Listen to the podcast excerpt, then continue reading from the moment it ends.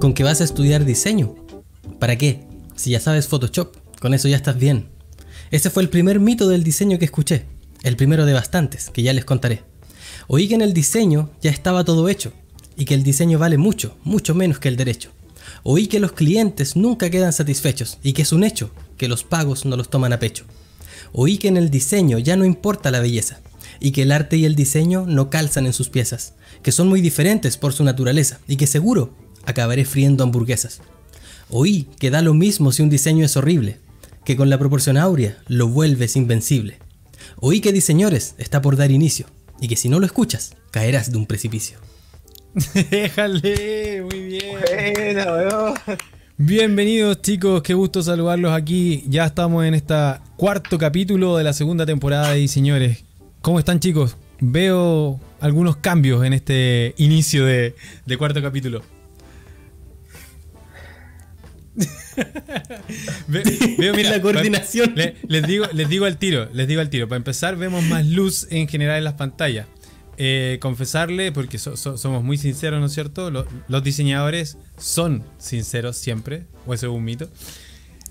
Partimos por a esta hora medio descolocados porque hay luz. Nadie cachaba la hora que era. prácticamente casi no partimos. Así que eh, y más encima ya, estamos viendo y, sintiendo los efectos de un septiembre que llega con algunas, algunas alergias, parece, Vlad. ¿Cómo estás por allá abajo en cancha? Mal, mal, lleno de alergia. La nariz, mira, mira, mira, mira, mira. Ah, como me hace. miren, los ojitos chiquititos, ojitos de alergia. Pero bueno, aquí estamos, como un sábado más, pasándolo bien con ustedes, con, con la gente que nos, que nos ve, nos escucha y hoy día vamos a hablar de algunos mitos del diseño. Exacto, mitos. Los diseñadores eh, siempre están pendientes de la hora. ¿Real, o no? Real, real. Fran, ¿cómo, ¿cómo, estás tú? ¿Despertando? Sí, para, para contarle a los amigos que nos están escuchando, yo estoy actualmente de vacaciones, así que estoy haciendo una excepción el día de hoy para hablar de diseño, porque tengo mis neuronas completamente bloqueadas escucha la palabra diseño y ¡pa! Bloqueo, bloqueo, bloqueo. Los diseñadores siempre se toman vacaciones en septiembre. ¿Mito o realidad? Mito, mito. Mito total. el único que yo conozco en septiembre de vacaciones, diseñador, justo en la fecha donde más nos, explotan, pues, weón. Y justo en pandemia. Justo en pandemia, cacha, weón. ¿Cómo, ¿Cómo, es posible que estés de vacaciones? Cuéntanos el truco, cuéntanos el truco.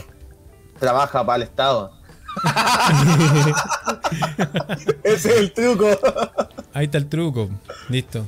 Está revelado. Chicos, hoy día nos vamos con un capítulo bien entretenido, un, tema liviano, pero que tiene, tiene algunas, algunas vetas bastante eh, complejas, es mi opinión.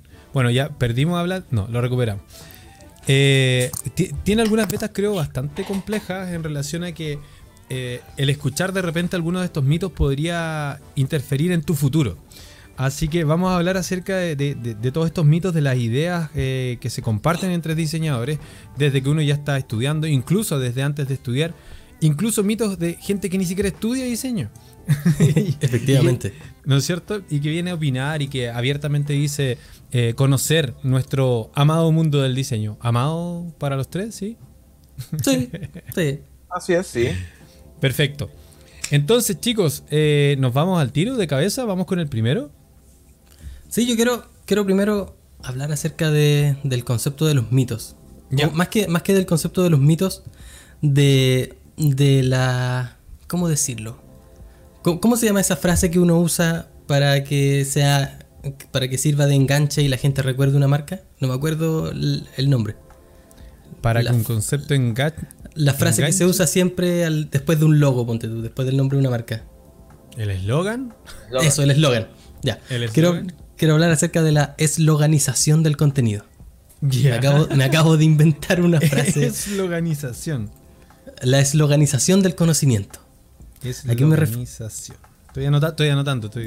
Para que lo enseñen en, la, sala de clase a sí, Exacto. Así sí, encuentro que en, en el mundo actual en el que vivimos, en donde estamos eh, rodeados de redes sociales, Twitter y Facebook y cosas que, que invitan a que el contenido se reduzca a pequeños fragmentos de, de conocimiento, eh, creo que eso nos invita a simplemente a veces escuchar una frase, escuchar una idea sintetizada en una frase y quedarnos con ella como algo cierto, como algo real, sin en primera instancia entender la complejidad de lo que se está diciendo y entender de que en todo lo que se dice siempre hay matices y nos quedamos con, con esas frases como que fueran la realidad. Y por, por ejemplo, que quiero hablar de eso, voy a mencionar algo, una, una frase que escuché en la semana, que creo que les mandé un pantallazo, que un alumno, que, que una persona me puso en un comentario de YouTube, que si no haces, si tu diseño no hace tal cosa, entonces es arte. Porque eh, como que decía, mis profes siempre me dicen que el arte busca crear problemas o él busca crear preguntas. El diseño busca resolverlos. Y es una cuestión, de- después si quieren lo, discutimos el, contenido de esa frase, porque encuentro que ese tipo de frases lo que hacen es reducir una discusión bastante amplia que tiene múltiples matices en una frase que tú puedes compartir fácilmente, pero que en realidad no dice nada o aparenta decir mucho, pero no dice nada. Y los alumnos, en este caso la gente más joven quizá, o las que no han desarrollado completamente un criterio o un pensamiento crítico, escuchan estas frases, las interiorizan y dan por ciertas esas cosas sin, sin analizarlas profundamente. No sé si ustedes Tal- comparten esa visión. Tal cual, ya, al pie de la letra. Creo, creo que justamente eh, el, el- el problema es ese. El problema es que te quedáis con la frase. La frase se transforma en una realidad y esa realidad empieza a afectarte. Va bien o va mal. Eh, po- podría afectarte de, buena forma, sería fantástico. Podría beneficiarte en ese sentido. Pero eh, creo, que, creo que hay mucha frase por ahí, mucha idea suelta que, es casi como de manual. Es como que uno entra a estudiar y en primer año te dicen ciertas cosas. En segundo año, cuando ya salí a trabajar, ciertas cosas te dicen cuando los, los colegas que están trabajando, los que tus compañeros de oficina, hay una serie de cosas que te van diciendo y que, se- como te digo, se reducen a frases que guardan una idea que si tú no averiguáis, te, te lo podrías creer y terminar de verdad creyendo cosas tan simples como decir, mira, todos los diseñadores que conozco hacen esto. A ver, define todos y cuéntame cuánto, cuántos diseñadores conocí. ¿Cachai? Entonces, to- totalmente de acuerdo con lo que mencionáis, Fran, así como, como al inicio. Me parece. O sea, pero, estamos de acuerdo entonces que el arte es para causar cierto preguntas. No, pues el, arte, resuelve, el arte es cuando tienes mucho frío. ¿ya? Esta este, este es muy vieja. Esta es muy vieja. No, y caché que ande, ande, ande Vlad No está con. no está con, con pastilla, está con pastilla, no. Como que todavía no llega, caché. Así como, puta, a nivel Vlad, Felipe Abello. Estoy drogado, estoy drogado. La dura, la dura. Está, pobre está, está pasado, está pasado a polen. Pasado me tomé me tomé un ibuprofeno y dos levocetricina y en la mañana me tomé la misma mezcla Con créeme whisky. que en cualquier momento en cualquier momento dopado sí ¿Tú sabes- Yo, yo- eh, yo ¿sabía en qué te, momento? te conozco así. ¿Sabía en qué momento estuve más dopado yo? Porque a mí también me agarra fuerte la alergia ¿Cuál? primaveral. cuando Un- decidiste no afeitarte Un día, ¿De qué hace como tres años, eh, iba, iba en bicicleta. Había ido a comprar algo, iba en bicicleta. Y, par- y por acá en Puente Alto está, es- hay muchos álamos y andan estas pelucitas de álamo en el aire.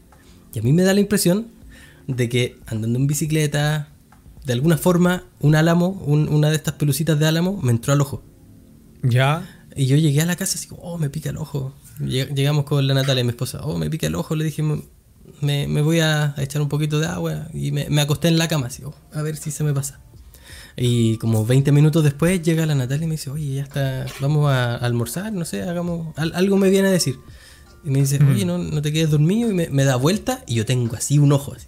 Como, no, no sé si han visto ese capítulo de Malcolm en donde se, se refriega una, una eh, hiedra venenosa en los ojos y te- es- así mismo estaba yo. Y me empezó a agarrar el otro ojo, no veía nada, parecía como que tuviera una, una vienesa arriba y una vienesa abajo del ojo Hermoso. Y Una boca. Terminé en el. Claro, terminé en la clínica eh, y me inyectaron clorfenamina a la vena. Oh, Directo. Si cuando te tomáis la clorfenamina en pastilla ya te da un poquito de sueño, imagínate que te, que te enchufen clorfenamina a la vena. Me, me iba caminando y hablando cantidad de cabezas de pescado, más de lo que hablo habitualmente. Guau, Eso, eso Oye. es. Sa- sa- ¿Sabéis que yo igual eh, he sufrido de, de vez en cuando con el tema de. Cuando era chico sufría mucho con la alergia y sobre todo en los ojos, esa cuestión que en los lagrimales te pican y te empiezan a fregar y termináis con así cada ojo. Esa me pasaba antes, ahora poco. Pero la verdad es que así como te- que me haya tomado un remedio o algo por el estilo, creo que más allá de tomar cerveza para cualquier cosa, eh, creo, que, creo, que de ahí no, creo que de ahí no paso. Creo que de ahí no paso. Oye, y, y ¿te puedo hacer una consulta? Dale. tú que, tú que llevas mucho tiempo en esto del diseño, te Ah, en, el- en el- en planeta. Tierra. Dale, dale. Claro, en el planeta Tierra. eh, ¿Es verdad que a los diseñadores les pagan poco? Eh, sí, po, es real, po, es real. A los malos diseñadores, a los que no aprendieron a cobrar, a los que no aprendieron a negociar, A los que tarifarios. verdad- a los, claro, a los que la verdad no cachan mucho del tema eh, O sea, y que a los que solo saben diseñar. Ya, pasa una diferencia. eh, para entender un poco esto, tú me estás diciendo que alguien que diseña mal puede cobrar caro. ¿Alguien que diseña mal puede cobrar caro? Sí, po, esa es una realidad. Esa, esa- esa es una gran verdad. Y de hecho, eh, partiendo con ese primer mito, eh, bueno, me, gust- me gusta igual la idea de, de- de- de buscar la definición, porque en estricto rigor, mito es, es- es una historia contada, ¿no es cierto? Una historia así como que se cuenta de cierta forma exagerada o de una manera ideal. Salud. bueno, alcanzó a ponerle mute, bacán. Se En- está en este muriendo minuto- ese En hombre. este minuto, para, para los que nos escuchan después en Spotify, eh, en este minuto, Vlad está tosiendo y botando parte de su cerebro por la nariz. Está perdiendo mito- lubricante cerebral. claro. Eh, pasa a ser, dice, por ejemplo acá, una narración maravillosa, ¿no es cierto? Protagonizada por dioses o semidioses. Oye, le, le viene, le viene cercano al, al- al- al diseño. El mundo del diseño tiene hartos semidioses por ahí. Entonces, sí, tomando lo que decía Vlad y tomando como este primer eh, mito, ¿no es cierto? De que se le paga poco, poco al diseñador, yo creo que no es una máxima. No podéis decir que se le paga mal al diseñador. Eh, tenemos un ejemplo acá, entre nosotros tres hay uno al que le pagan muy bien. Por ende, Yo no quería, Joel, yo no quería hablar de ese tema en público. Me, me carga, weón, que me lo saquen hay- en cara y- siempre que y hay- hablamos, weón. Sí, y hay, y hay otro que también le pagan bien o, o que se genera sus lucas, ¿no es cierto? Y Francisco, Joel, Entonces ya- yo más ya- ya- ya de aquí de tres-.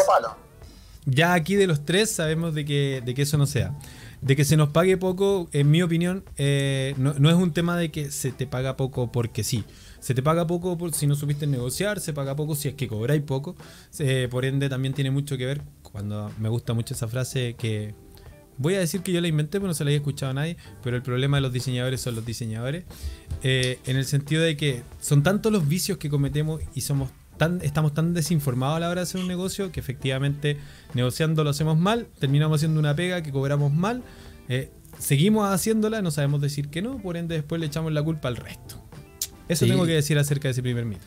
Yo creo, tan- que, yo creo que Joel es el que más gana los tres porque Joel es el único que se ha cambiado de casa en el podcast. Fíjate, la semana pasada estaba en otro departamento y, ya- y ya la antepasada. Y esta semana ahora está en otro departamento. Entonces, fíjense si es cosa de que vean los programas anteriores para darse cuenta. Yo le pregunté Y me que con la plata que gano en el podcast, ¿cierto? Me cambié de casa. Bueno, sí, me cambié de casa, me compré un estudio, me hice un estudio acá para, para poder realizar el podcast como corresponde.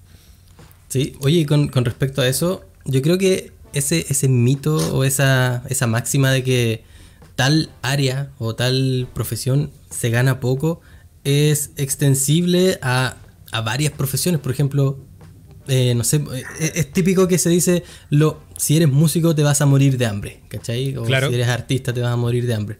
Pero, pero basta con, con mirar alrededor, ¿cachai? Y uno puede ver que puedes, siendo músico, puede ser el tipo que toca en el metro o puede ser Lady Gaga. Ambos son músicos.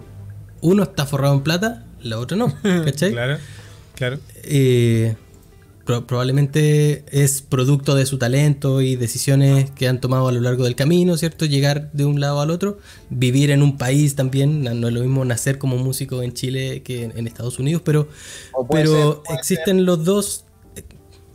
Claro. Puede Dale. ser Francisco o Van Schneider. Básicamente eso. Sí, Sí. Por, por cierto, yo con- conozco. eh, hay diseñadores que les va súper bien, que, que tienen buenas lucas y que han tenido una trayectoria constante y que tienen buenos sueldos. Y hay otros eh, diseñadores que van al 3 y al 4, pateando, tratando de llegar a fin de mes. Y yo creo que y lo que diferencia a uno del otro, no Es siempre no siempre es la calidad o lo buenos que son sus diseños finalmente. Porque una cuestión es tener eh, inteligencia financiera, no sé cómo plantear eso, pero saber cómo manejar finanzas y negociar con los clientes y poner precio a tus servicios. Y otra cosa es saber diseñar bien. Son dos cosas que se, que se juntan en esta profesión que es el diseño, pero que puede ser muy bueno en uno y malo en el otro y te va a ir mal. Puede ser muy bueno en finanzas, pero malo en diseño. Y capaz y vas a poder cobrar bien, pero tampoco vaya a poder cobrar tan bien como alguien que diseña súper bien. Lo ideal es eh, mejorar en ambos casos y ser muy bueno diseñando y además ser bueno en el aspecto financiero. Y en el humano. Oye, eh, El, aspecto humano también podría ser la y, diferencia. no el aspecto, Sí. claro, el aspecto humano. ¿Qué creen que ustedes que es mejor? ¿Quién gana más? Buena, ¿cómo está Soul Pixel Tube? Ahí dijo buena, lo saludé. Pero, Buena. buena. Brígido allá. Oye, Soul, eh, Soul Pixel, amigo mío de toda la vida, brother, eh, recién me estaba pidiendo cosas por, eh, ¿cómo se llama? Por WhatsApp. Así que para que no me, no, me, no me sacara de aquí de este capítulo, lo metí yo al capítulo a él. Ah, muy bien. lo traje acá. respecto, respecto a la- al lado humano, Joel, ¿yo- ¿tú, tú qué, cómo, qué crees que hace mejor el diseñador? ¿Cocinar en el McDonald's o diseñar? Diseñar hamburguesas yo creo que también puede ser una, una, una buena pega. Podría hacerlo como un campeón. Ahora, yo, yo he visto esto del, del McDonald's extensible a muchas carreras. Yo he escuchado, tengo amigos ingenieros, ¿cierto? Y que siempre se quejan también de que los ingenieros ganan poco y que van a terminar trabajando en McDonald's. Y yo pienso, digo, esto en el mundo del diseño, nosotros nosotros a los ingenieros vemos y digo, estos güeyes ganan plata, weón. Y, y los- eh, a ellos también les pasa lo mismo, tienen los mismos mitos, los mismos memes. Y eso, entonces, cuando Fran dice que es extensible a cualquier área, efectivamente es extensible a cualquier área. La diferencia radica es que nosotros diseñadores somos más visuales. Por ende, nuestros memes so- se generan más rápido, tenemos una comunidad más chica. Tenemos una comunidad más chica, buena, buena- buena teoría. Sí, Sí, tenemos una comunidad sí, más sí. chica, entonces es más fácil para nosotros agarrar una hueá, la hacemos y la tiramos y todo el mundo lo ve y finalmente, claro, se, se asocia a que el McDonald's es para nosotros, pero yo te voy a decir la verdad, la verdad es que trabajar con McDonald's es entretenido, yo he hecho un par de proyectos para, para ellos y sí, los diseñadores podemos trabajar, no en McDonald's, sino que para McDonald's. que Ag- ¿Agrandaste tu proyecto por 200? Agrandé mi proyecto por 200, sí. Buena broma para tirar ahí con, cuando estás en reunión con el cliente. Ya, pues entonces este es el presupuesto. Agrega, agrega un sitio web por 200. Quiero, quiero- quiero trabajar con McDonald's solo por eso, solo para decirle eso. Y de ahí me voy. Me da lo mismo si me rechazan la web. Da lo mismo. Agranda su presupuesto por 200. Está buena. Imagina. Ya, ya pero ento- entonces, claro, tenemos más memes nosotros por el hecho de que podemos fabricarlos más fácil. Ya, dale. Pero, pero claro, es un, un tema transversal. Le, le- le afecta, creo, de igual forma a todos. Cualquiera que, entre comillas, no logra trabajar en su profesión, en lo que estudió, eh, termina trabajando supuestamente en McDonald's. ¿Hay O sea, cachado ¿quiere decir que hay más plazas, hay más plazas de trabajo de McDonald's que de diseño? Puede ser que en- sí, puede ser, hay más McDonald's en el mundo.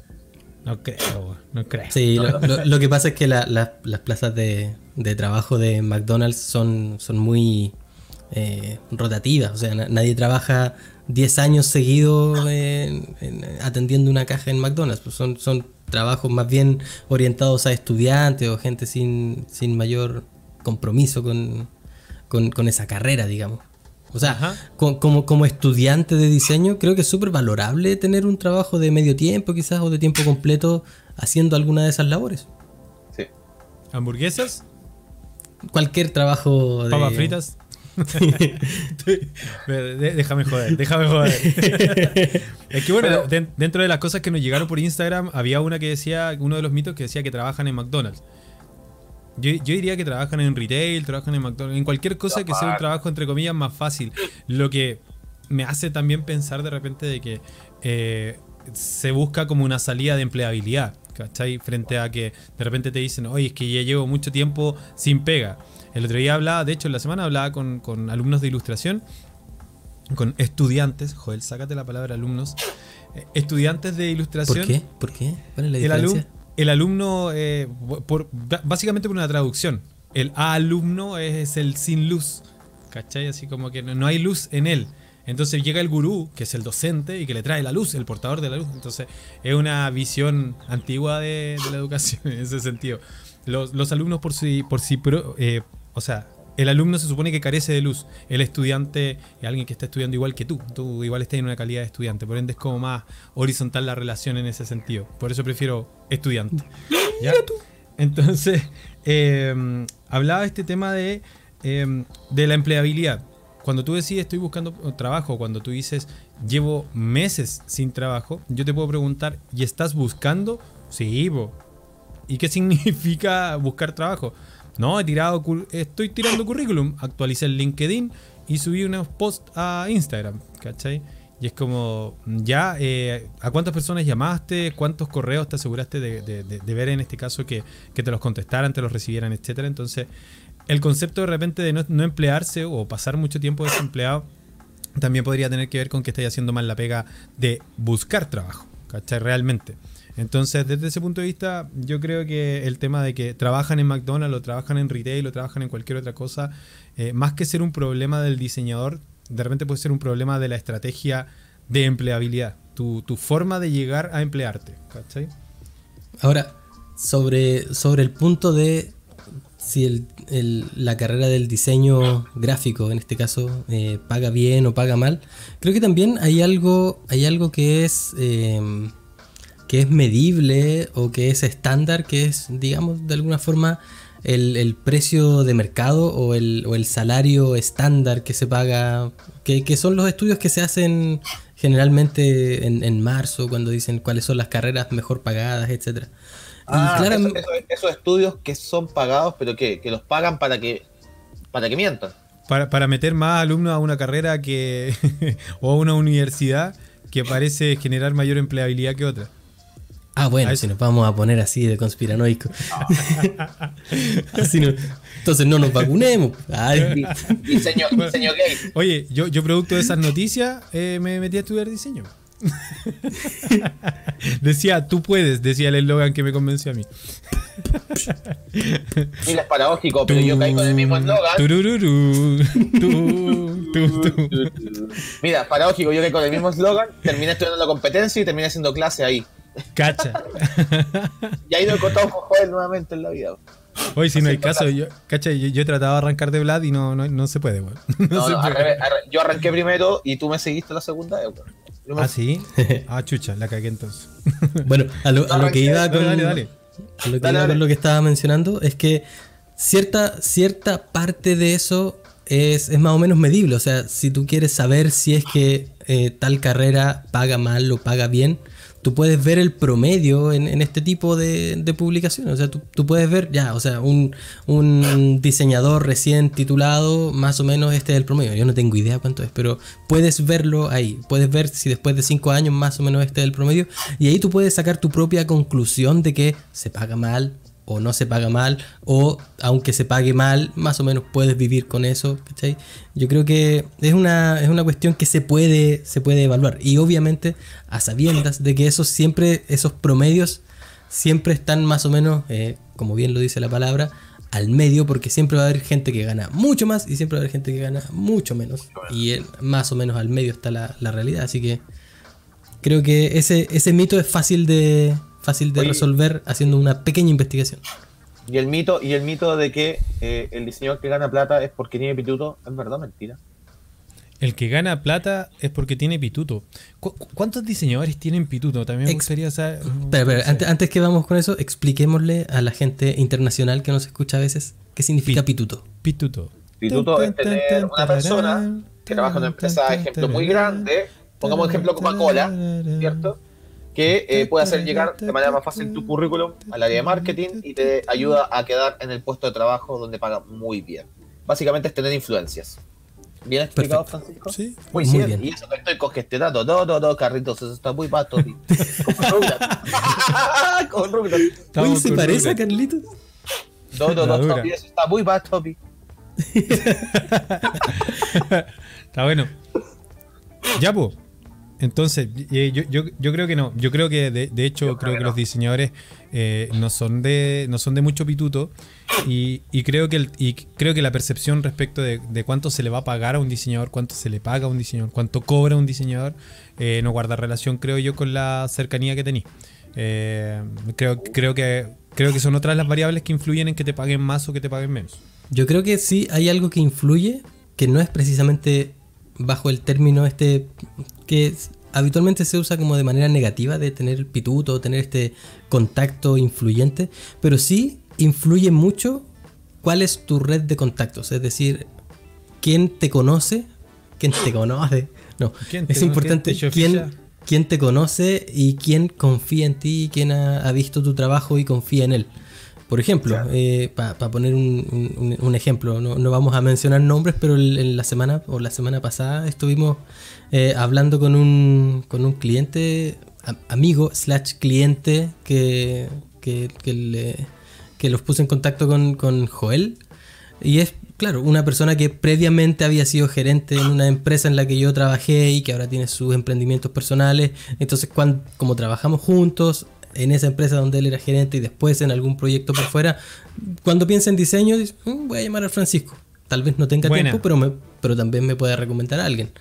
Si esa persona se va a trabajar a otra, a- a una empresa, ponle, y llega a ser gerente de otra empresa, va a decir, oh, mira, ¿sabes qué? Capaz si en este equipo falta un diseñador. ¿A quién crees que va a llamar? Probablemente, no, lo doy por sentado, pero probablemente se va a acordar de mí y va a decir, mira, Francisco trabajó conmigo en la otra empresa y funcionó bien.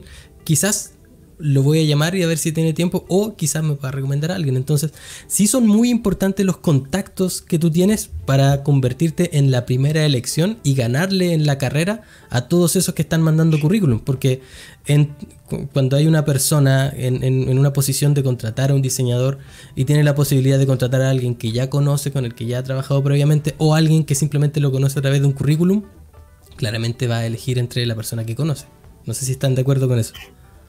Justamente, de hecho, uno de los puntos importantes que tú tocaste ahí es, más allá del pituto, ¿cierto? Es la red de contactos, que básicamente es lo que tú dices. Es- me pasa mucho a mí y creo que lo hemos conversado en varios programas eh, anteriormente, de que cua- le- el trabajar la imagen, la marca personal, básicamente. A mí me pasa mucho Marca que personal.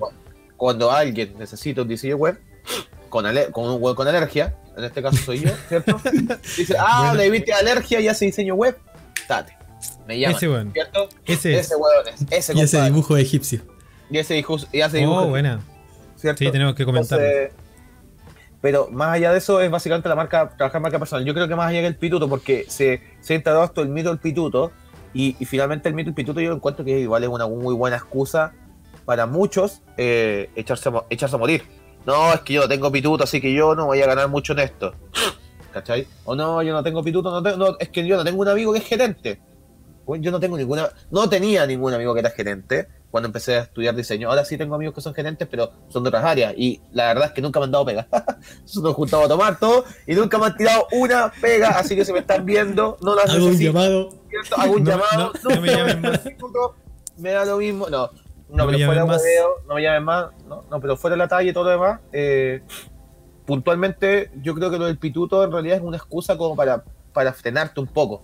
De repente, uno, uno como que busca excusas busca eh, la forma, ¿cierto?, de frenarse. Yo nunca he sido de los pitutos. Te juro, mi vieja siempre me decía, el no, compadre, ya lo tienes. ¿Qué es lo que te queda? Ir a ganador, manda un currículum. ¿Qué te cuesta mandar un correo? No, es que mamá piden tres años de experiencia cuando yo recién partí en esto. Manda un currículum. ¿Qué te cuesta? Vaya a perder un día, te va a faltar, vaya a perder un brazo, güey. No va a pasar nada, el no ya lo tenías, te pueden decir que no. No, no, no, no, no, no sirve para el puesto, no sirve para el cargo. O te pueden decir, ¿sabéis qué? No interesó tu perfil, quizás puedes trabajar con nosotros en otro cargo. ¿Cachai? Y dicho y hecho, así yo logré entrar a, a, Copesa, pues, weón. ¿Cachai? pedían para un cargo, yo postulé, no tenía mucha experiencia, pero lo intenté. No quedé en el cargo que para el que ofrecían, pero quedé finalmente en otro cargo que sí se acomodó a mi En el expectativa de casino. renta. Claro, en el McDonald's que estaba a la entrada de- del edificio. No, y, y básicamente, y ahí quedé, ¿cierto? Trabajando como diseñador para, en este caso, eh, agrupémonos en la, en la cuponera que había en ese tiempo. Entonces, Excelente. finalmente, es lo, eh, yo creo que más que la influencia que los pitutos, yo creo que es una muy mala excusa, es un mito así, pero añejísimo. Excusa. Oye, yo quiero, quiero hacer una recomendación a las amigas y amigos que nos escuchan. Pro- producto de mi, de mi origen eh, flight Ya. es a no tener... Chu, Dale, dale, dale. se va a morir este hombre.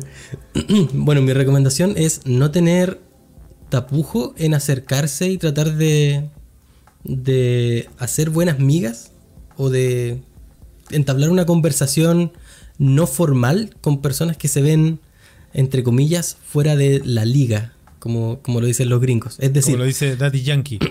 Claro. Es decir, a veces, como me, me imagino que muchos de los que escuchan este, este show eh, provienen de orígenes humildes, tal como nos- nosotros tres. En mi caso, yo vengo de la legua.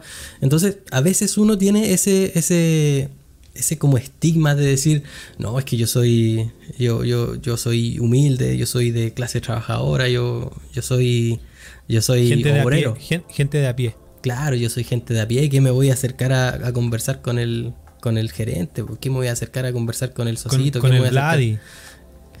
Y, y en realidad, hay, ese también es otro mito, pero no, no está enmarcado en el mundo del diseño, pero que la gente que quizás tiene em- eh, empleos o puestos más grandes o tienen mayores responsabilidades, no son diferentes a nosotros, son personas comunes y corrientes. Al final, todos van, todos van al baño y... Eres mi hermano, weón. Yo siempre digo lo mismo, weón. ¿Cómo la gente no se da cuenta de eso? Yo siempre digo, somos todos personas. Al final todos vamos al baño y arrugamos la nariz y la frente. Así que Te banco, te banco, te banco mil, weón. Yo digo, Entonces- weón, un K, weón, ¿qué dice esa weón que decís tú? ¿Cómo voy a hablar con este weón? No, me gira, mira, mira ese weón, mírame a mí. Yo, pero weón, tiene, es igual a ti, weón, que, que- acércate, salúdalo. Hagamos un podcast, weón. Hagamos un podcast y hablemos de estas weas. Yo creo que es importante que la gente escuche estas cosas. sí, pero eso, eso es importante, o sea, no tenerle miedo a conversar. Tampoco vaya a llegar como barzamente Buena, y. Weón, hermano, Bueno, guayo pelado, que no me invitáis a tu piscina? No, po. No, po. pero con, Mac. Pero si se da, si se da cierta instancia para conversar con alguien, eh, que no necesariamente tiene que ser un diseñador y no necesariamente tienes que hacerlo desde, desde un origen de, de aquí voy a sacar influencia, ¿no? O sea, ves a una persona, oye, es simpático, con- conversar y, y no ponerte nervioso si alguien que tiene un cargo más alto te habla. Por ejemplo, no sé, a mí me pasa que yo tengo, mi, mi- mi jefa es, eh, tiene, es de, tiene hart- hartos más años que yo, por decirlo de alguna forma. Y veo que todos, todos los que con los que trabajo le dicen la señora tanto, la señora tanto. Y yo le digo, hola, ¿cómo estáis? Porque para mí no. Y a mí, yo obviamente las primeras veces fue con. se- me sale ser así, me cuesta tratar de usted o con mayor respeto a otras personas, pero. O sea, ma- no- mayor pleitesía, no, no es Sí, respeto.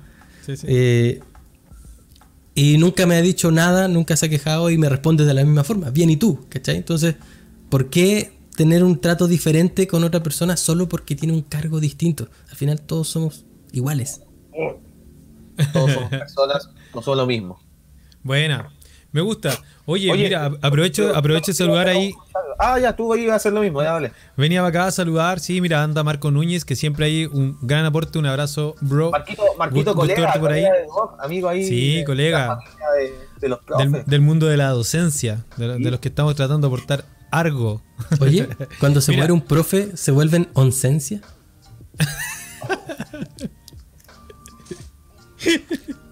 Eh, sí, sí, sí, sí. Oye, mira, Mar- Marcos dice, una, una vez un estudiante me pregunta si es verdad que un diseñador debe tener dos trabajos. Quedé... Claro, porque en realidad tenéis que tener tres, cuatro, por lo menos, ¿cachai? Cinco, seis. O sea, depende, la verdad, a qué le llamáis trabajo. Pueden ser proyectos, pueden ser Oye, o te refieres a trabajo de diseñador y además de investigador privado, por ejemplo. Marquito hoy día nos, nos, nos- nos publicó en su Instagram de su podcast, no me acuerdo el nombre del podcast de Marco, se me olvida siempre. Marcos, ponlo ahí en, lo- en los comentarios. Sí, por supuesto, que lo favor. Mira, Soul, Soul Pixel Tube, ¿no es cierto? También nos decía ahí eh, que tiene hartos que tienen que ver con el mundo de la agilidad y el diseño. eh, tema que a mí, a mí me gusta harto porque lo encuentro de que hay efectivamente hay mucho humo ahí al respecto, como lo mencionaba en los comentarios. Hay mucha gente llenan- llenándose la, la boca hoy día con el UX design y las teorías, ¿no es cierto? Y, las mediciones y, ejercicios que de repente poco y nada, así, más, más, más allá de un artículo de YouTube no han pasado. Es como la, la, la, la zona... En YouTube se ponen videos, no artículos. Sí, sí, sí, está bien, está bien. Bien la corrección. En Medium, Medium, ok. Sí, un video Medium. El Medium video. Mira, eh, Sista Cheli, que siempre está ahí eh, semana a semana, un saludo para ella. Eh, es mi hermana, por si acá. Eh, tiene- dice, nos, nos sugiere un glosario, nos, su- nos sugiere un glosario con los términos. ¿no es cierto? Yo creo que deberíamos ponerle de repente subtítulo a esta cuestión, para que se entienda lo que estamos hablando. Pero por el momento no hemos tenido quejas al respecto, han salido cosas in- interesantes. Después Soul Pixel también menciona y dice, invítenme para la otra y hablamos N cosas que tengo guardadas. Ya, vamos a tener considerado ahí esa invitación. Eh, es un personaje, este, sí, vamos a tener que eh, pautearlo antes. Ah, bien. Y por acá también, bueno, nos mandan saludos. Saludos igual ahí a Soul Pixel, Rosa, eh, Sista Cheli. Así que vale por estar ahí viendo. Y también a Mr. Vito Seco, ahí a- estudiante de, de Duoc. Me, me toca la suerte de hacer, hacer clases ahí con él en la sala. Ahí está el podcast. Entonces, Mentalidad ahí está, digital. Mentalidad Digital Mentalidad Podcast. digital, justamente, en Spotify lo pueden pillar a los chiquillos. Ahí tiene un Partieron. podcast así bien entretenido para que lo vayan a escuchar también. Mentalidad de tiburón digital. Entonces, Oye, Marco, gra- gracias por las 100 lucas de auspicio, weón. Eh, el próximo fin de semana volvemos a hablar de esa weá. ¿Ya? se paga poco, decían. Eh, que, que es necesario tener un pituto. Que trabajamos en McDonald's. Ya, ya llevamos unos cuantos. Para que no, que no, se, que no se pase eso de tener dos trabajos. eh, de- depende del contexto, como decías tú, pero a mí me da la impresión de que el, el- el diseñador, por lo menos la mayoría de los que yo conozco, sí necesitan dos trabajos. El trabajo que haces para ganar el sueldo y el trabajo que haces para ganar tu libertad creativa. Ay, Yo no, no, no conozco a ningún diseñador que, que no haga proyectos personales para dejar salir su creatividad. ¿Ustedes conocen alguno? No. Ah. Yo hago exactamente de lo que tú decís. Yo, weón. Y de hecho, de hecho, Joel y yo igual tenemos dos pegas, pues efectivamente. es que eso es lo que iba con el tema de dos, tres, cuatro. Es que es como que el problema es como decir, está mal tener dos pegas. Eh, dos pegas me refiero a que yo, yo entiendo que la diferencia está entre que en una trabajo como diseñador y en la otra trabajo de otra cosa. ¿No es cierto? No sé, pues eh, haciendo femenino Stripper. los viernes, claro, típico, stripper. Los pantalones con velcro y todas esas cosas. Se, se entiende de que, claro, eh, yo hoy día tengo, eh, podría decir que tengo cuatro pegas, ¿cachai? Eh, entendiendo de con quiénes trabajo eh, como formalmente, más allá de proyectos. Son cuatro cosas distintas las que hago. Pero en todas, soy, en, en todas soy, en todas soy diseñador, ¿cachai? Entonces, en una, de hecho, solamente soy asesor de diseño y que yo siempre les digo, "Buah, ha resultado ser un súper buen negocio para mí. El, el, ¿cómo se llama? Escuchar tu proyecto, me, me, me cuentan el proyecto y yo doy ideas. ¿Cachai? Doy ideas de lo que, lo que a mí se me ocurre en base a lo que me estáis contando. Y, y te pagan por ese tipo de cosas. ¿Cachai? Eh, eh, eso es real. Para mí ha sido súper eh, rentable.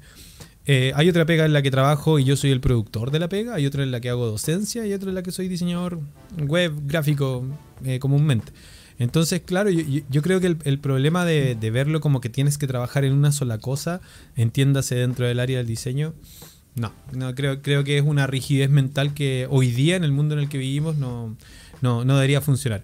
Por Ahora otro la- lado, sí, sí, sí. Pero ahora, si la pregunta apuntaba a que no se puede vivir con el sueldo amor. de un diseñador, si, si no se puede mantener una familia solo con el sueldo de diseñador, eso es falso, porque efectivamente hay muchos diseñadores gráficos que con su sueldo mantienen a su familia y tranquilamente. No, y si el sueldo no te alcanza para mantener a la familia, elimina a la familia. O sea, ya, chao, y te concentras en producir tu dinero. Y, y Mételo a punto. jugar Among Us y te los piteas a todos. Among Us. Oye, sí, todavía, todavía no he tenido el, el- el tiempo para jugar, la verdad. Para mí septiembre empezó demasiado agresivo como para dedicarme a jugar, pero, pero lo tengo instalado. Estoy, estoy ahí esperando. Igual que hay otro... No, cuidado, cu- Vlad, ¿qué te haciendo? Estoy buscando algo, sorry. Estos son los problemas de la transmisión en vivo. Aguántame un segundo. No, menos mal, menos mal que esto no se ve por. Menos mal que está No- usando no sé. calzoncillo. claro. Menos mal que esto no se ve por Spotify. Bueno, seguimos entonces. Vamos a Sí, yo abordar quiero, otro. quiero abordar la, la de, la de Jonathan. Para Ya, aprovechar que, que tiene relación con lo que, con lo que decíamos recién. Ya, pero mira, que uno el- cortito, uno cortito. Ah, dale, dale. Un, un weón por ahí dijo. Dicen que los diseñadores no diseñan. Ya. Eh, ¿Cómo que no diseñamos? Vean, vean los afiches, los pedazos de afiches que estamos haciendo. Dale. Vamos Sí, con mira, el de ahora, voy con el de Jonathan eh, Godoy, nuestro fiel amigo. Sí, eh, sí. Vamos, pone- vamos a pone compartir por ahí un video. Que el mito es que, le- que tendríamos libertad creativa dentro de la, de la empresa una vez que nos contratan. Y aparentemente no es así. ¿Qué opinan ustedes?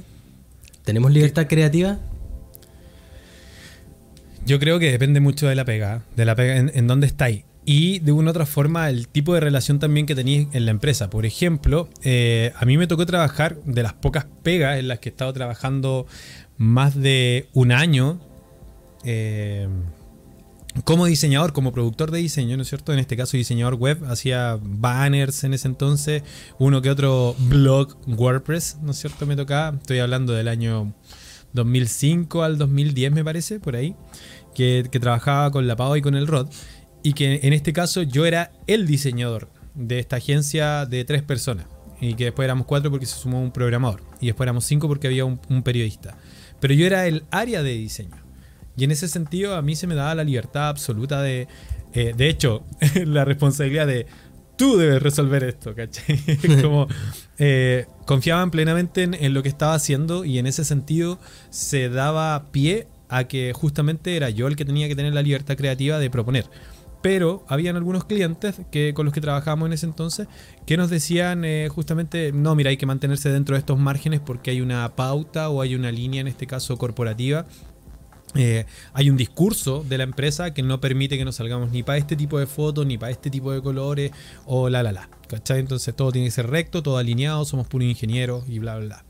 Oh, pero en ese sentido yo creo que depende de ese tipo de cosas, de la relación, de las dimensiones de la empresa, eh, de qué tan relevante es tu trabajo ahí dentro en relación a que si te están buscando como un productor de, de- de- de diseño, alguien que tiene que estar generando diseño y dar soluciones a lo que se le pide, versus alguien que tiene que justamente proponer. Yo creo que ahí tiene que ver como con el perfil de, profesional que buscan. ¿Lo hice bien? Sí, estuviste súper. sí, y, y yo creo que, como, como tú, depende mucho de cuál es la relación que establezcas con, con, con, con las- con los otros miembros involucrados del equipo. O sea, en, por ejemplo, en, en- mi trabajo, eh, a mí me, me pasa mucho que me, me dicen, eh, nos están haciendo este requerimiento, anda tú y conversa con ellos y, y me, me toca hacer esta conversación de entender qué es lo que se está pidiendo, entender por qué lo están pidiendo y convertir eso en una posible solución. Entonces, eh, claro, ahí hay completa libertad, pero esa libertad siempre está limitada quizás al, al objetivo que busca el proyecto. Y eso también Ajá. es importante porque libertad en demasía es un detrimento de la creatividad en sí misma. Porque si te dicen, eh, necesitamos un diseño, ¿un diseño para qué? No, hacemos un diseño, no. Lo, lo que a ti se te ocurra. No, pero ¿para qué? ¿Por qué? ¿Cómo? No, tú diseña algo. Chau, te espero la otra semana. claro. Entonces, ese nivel de libertad no, no, no funciona. Entonces, lo ideal en una, en, en una relación de colaboratividad debería ser, tengo tanta libertad como yo quiera, enmarcado dentro de un objetivo en particular. Sí. Me, Yo digo lo me- mismo. me suena. Y no caché nada. Sí, Es perfecto. que, es, es que me tú, acabo de volver a enchufar. A- Como la ahora, cara, ahora como la regresa. cara de DiCaprio del Enchufa. meme. Bueno, te, te- te mencionamos varias veces en, el, en la opinión. Así que vas a tener que ver la repetición de esto. Estaba, estaba escuchando y muteado. Oye, Pero también, pero- perdona, pero tam- también hay que tener ojo ahí porque a veces uno siente que necesita más libertad de la que necesita. Eh, le, le conté, por ejemplo, la, la semana pasada, parece, acerca de, esa, de esas tarjetas de presentación horribles que diseñé una Sí. vez y que me enojé porque el jefe me dijo que estaban feas. Bueno, también a veces a uno le restringen la libertad, producto de que uno con mucha libertad puede ser peligroso. De, de hecho, de hecho creo, creo que igual es entretenido el, el- el- poder trabajar de repente con, ciertas eh, limitaciones. El ejercicio que uno hace de repente, no sé, lo mismo que hemos jugado nosotros. Es como, a ver, desafíate a trabajar con, esto, esto es lo que tenís. Es como cuando de repente me dice un cliente, eh, tenemos que hacer un sitio web, es un sitio web sencillo, ¿no es cierto? Te va a mandar un Word con los contenidos y todo, y te manda un Word de una hoja, donde vienen un párrafo de cinco líneas, tres o cuatro frases, un par de iconos, así como de esto me gustaría, y estamos, y con eso quieren que haga un sitio, ¿cachai? Y es como, eh, puta, pero es que, ¿y qué hago? O sea, y ahí empieza, y ahí empieza el, el tema Ya de cómo, hora cómo resuelvo. bicho en los lentes, weón, ya me tiene chato. ya. ¿Cómo resuelvo la interfaz para que se vea bien, no sea como solo relleno? Y ahí estamos también al otro lado cuando nos pasan cinco hojas y te dicen, no, esto hay que resumirlo en una pantalla y ojalá sin scroll y es como lo que no se puede. Entonces yo, yo creo que igual es- en ese sentido es real lo que mencionáis, Fran, respecto de... Hoy me acordé que te habíamos puesto pancisco en la semana. Porque ya, ya que, ya que Pancisco. así tanto pan, el pancisco. Eh, co- como dice Jonathan, de repente el exceso de, de libertad podría llevarnos a un error, como el exceso de, de- de rigidez en el sentido de que no podéis crear nada, también te va, te va a generar algún daño. Yo creo que es un tema ahí que se puede negociar, pero eh, personalmente no me ha tocado vivir un- en un mundo así como tan restrictivo y me gusta el desafío también de trabajar con lo que tenéis. ¿cachai? Así como que creo, creo que es un ejercicio interesante de, si queréis verlo así, de pensamiento lateral, de creatividad, etcétera. Sí, y precisamente a mí me, me ha pasado en, en- en mi trabajo que he sido yo quien me he construido la mayor parte de las limitaciones que tengo. O sea, la, la limitación que viene por fuera siempre es el tiempo y el presupuesto. ¿Cachai? O sea, no, Sí, no puedo, sí. no puedo yo cambiar el presupuesto que tiene la... la eh, va, que escuché como una, el, un- el un cliente. eco. Fantasmitas. Sí, uno uno no, puede cambiar el presupuesto que tiene la institución y no puede cambiar los plazos en que ya están comprometidos. Pero uno sí puede cambiar, uno sí puede jugar con las variables de la metodología o del, del diseño, etc. Pero conforme yo he ido avanzando en este trabajo, lo que yo he ido creándome eh, es precisamente una especie de sistema de diseño, que es un término muy familiar en estos días en el mundo de la tecnología, en donde tú vas creando componentes de diseño que luego te sirven como piezas de Lego para ir construyendo productos o ir haciendo crecer el producto en el tiempo. Entonces, hoy día, cuando me llega un requerimiento nuevo, cuando tengo que diseñar un sistema nuevo, eh, ya no parto desde cero. Básicamente lo que hago es enfocar mi, mi, mi pensamiento en cómo resolver la necesidad que este sistema tiene y no pienso en qué estilo le voy a poner al botón para que destaque, porque eso ya lo tengo previamente definido. O sea, uno podría decir que tengo menos libertad, pero al mismo tiempo tengo más libertad para pensar en el problema de fondo más que en, en el problema superficial quizás que es el estilo, porque eso ya está definido previamente por mí mismo. Buena. Sí. Bueno, yo, Me ah, gusta. yo- mi pega es hacer componentes. Muchas de las cosas que, una de las cosas, tantas funciones diarias que tengo, es estar en la generación de componentes eh, a nivel gráfico y después a, a nivel de desarrollo. Y la verdad, las cosas que, como- tal como tú decís, finalmente uno ya tiene el componente hecho y lo único que tiene que hacer es ir armando y después ir conjugando los estilos. ¿Qué, qué es un componente, Vlad? Tan, tan, tan, tan, componente- Oye, es que me están haciendo, me están tararán, haciendo una sección nueva ustedes. Un componente es un conjunto de elementos predefinidos, los cuales nos sirven para poder, ¿cierto?, armar en conjunto un objeto más grande, ¿cierto? Bueno. Véngase, ¿cierto?, a decir, eh, sería ejemplo, un botón, ¿cierto?, con los campos de formulario ya pre, prehechos, ¿cierto? Luego tomamos esto y lo insertamos en un sitio web. Y ya tenemos, ¿cierto? El formulario hecho sin necesidad de hacerlo desde cero. Y lo podemos replicar muchas veces. Tu, tu, tu, Para los amigos que quieran profundizar en eso, busquen el libro Diseño Atómico de Brad Frost. Está libre en internet. métanse a YouTube y busquen a Francisco MK porque seguro tiene algo posicionado ya en, redes acerca de esto. Mira, Quiero Sebastián- mencionar un Sebastián comentario. Ah, nos saluda por ahí. Saluda a Seba de, de Santo Tomás. Ah, no me ha llegado, no me ha llegado el saludo acá. quería destacar el mito que nos envió Maui, Maui Diseñador, que dice, Mamá. el mito es que los diseñadores terminan trabajando en McDonald's. O sea, yo trabajo ahí, pero igual creo que es un mito. Me gustó mucho eso. El Mauri, el Mauri, una, Estoy un- posteando mientras hacen la papa frita. Mauri, un, Mauri, un ex alumno mío de, de, de Duoc, ¿cierto? Ah, buena, Seba. Y al igual que el Seba, ¿ya? Es mi prima, mi prima por si acaso, la Claudita. Besitos, primita. Perseguido Eh, al toque. no, no, no va a sonar.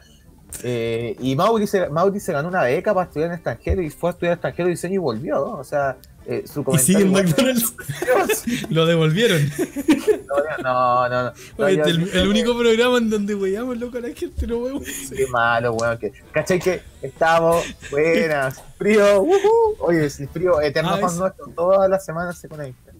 Oye, pero me da risa porque en la semana estaba súper complicado con el póster. Así dije, ¿qué voy a hacer de póster? ¿Qué voy a hacer el póster? El póster. Y los chicos dijeron, pero weón, hace la weá que queráis. Si el póster es nuestro. El Somos los diseñadores, hacemos la weá que queremos. Weón. Y tenéis toda la razón, pues así que vine y hice una tablilla egipcia. La dura, sí, si podéis compartirlo por ahí. Claro, ahora, no, pero que lo comparta el Fran, pues si el Fran ahí, lo, puede sacar más de- fácil. de. Mientras, no, mientras nos cuentas, eh, ¿cómo, cómo fue tu proceso creativo respecto a esto? empecé a buscar. en- primero salió un comentario. Salió un comentario que decían: eh, encontré un post en Instagram donde muestran los periodos artísticos y cómo los directores de cine los ocupan en sus composiciones.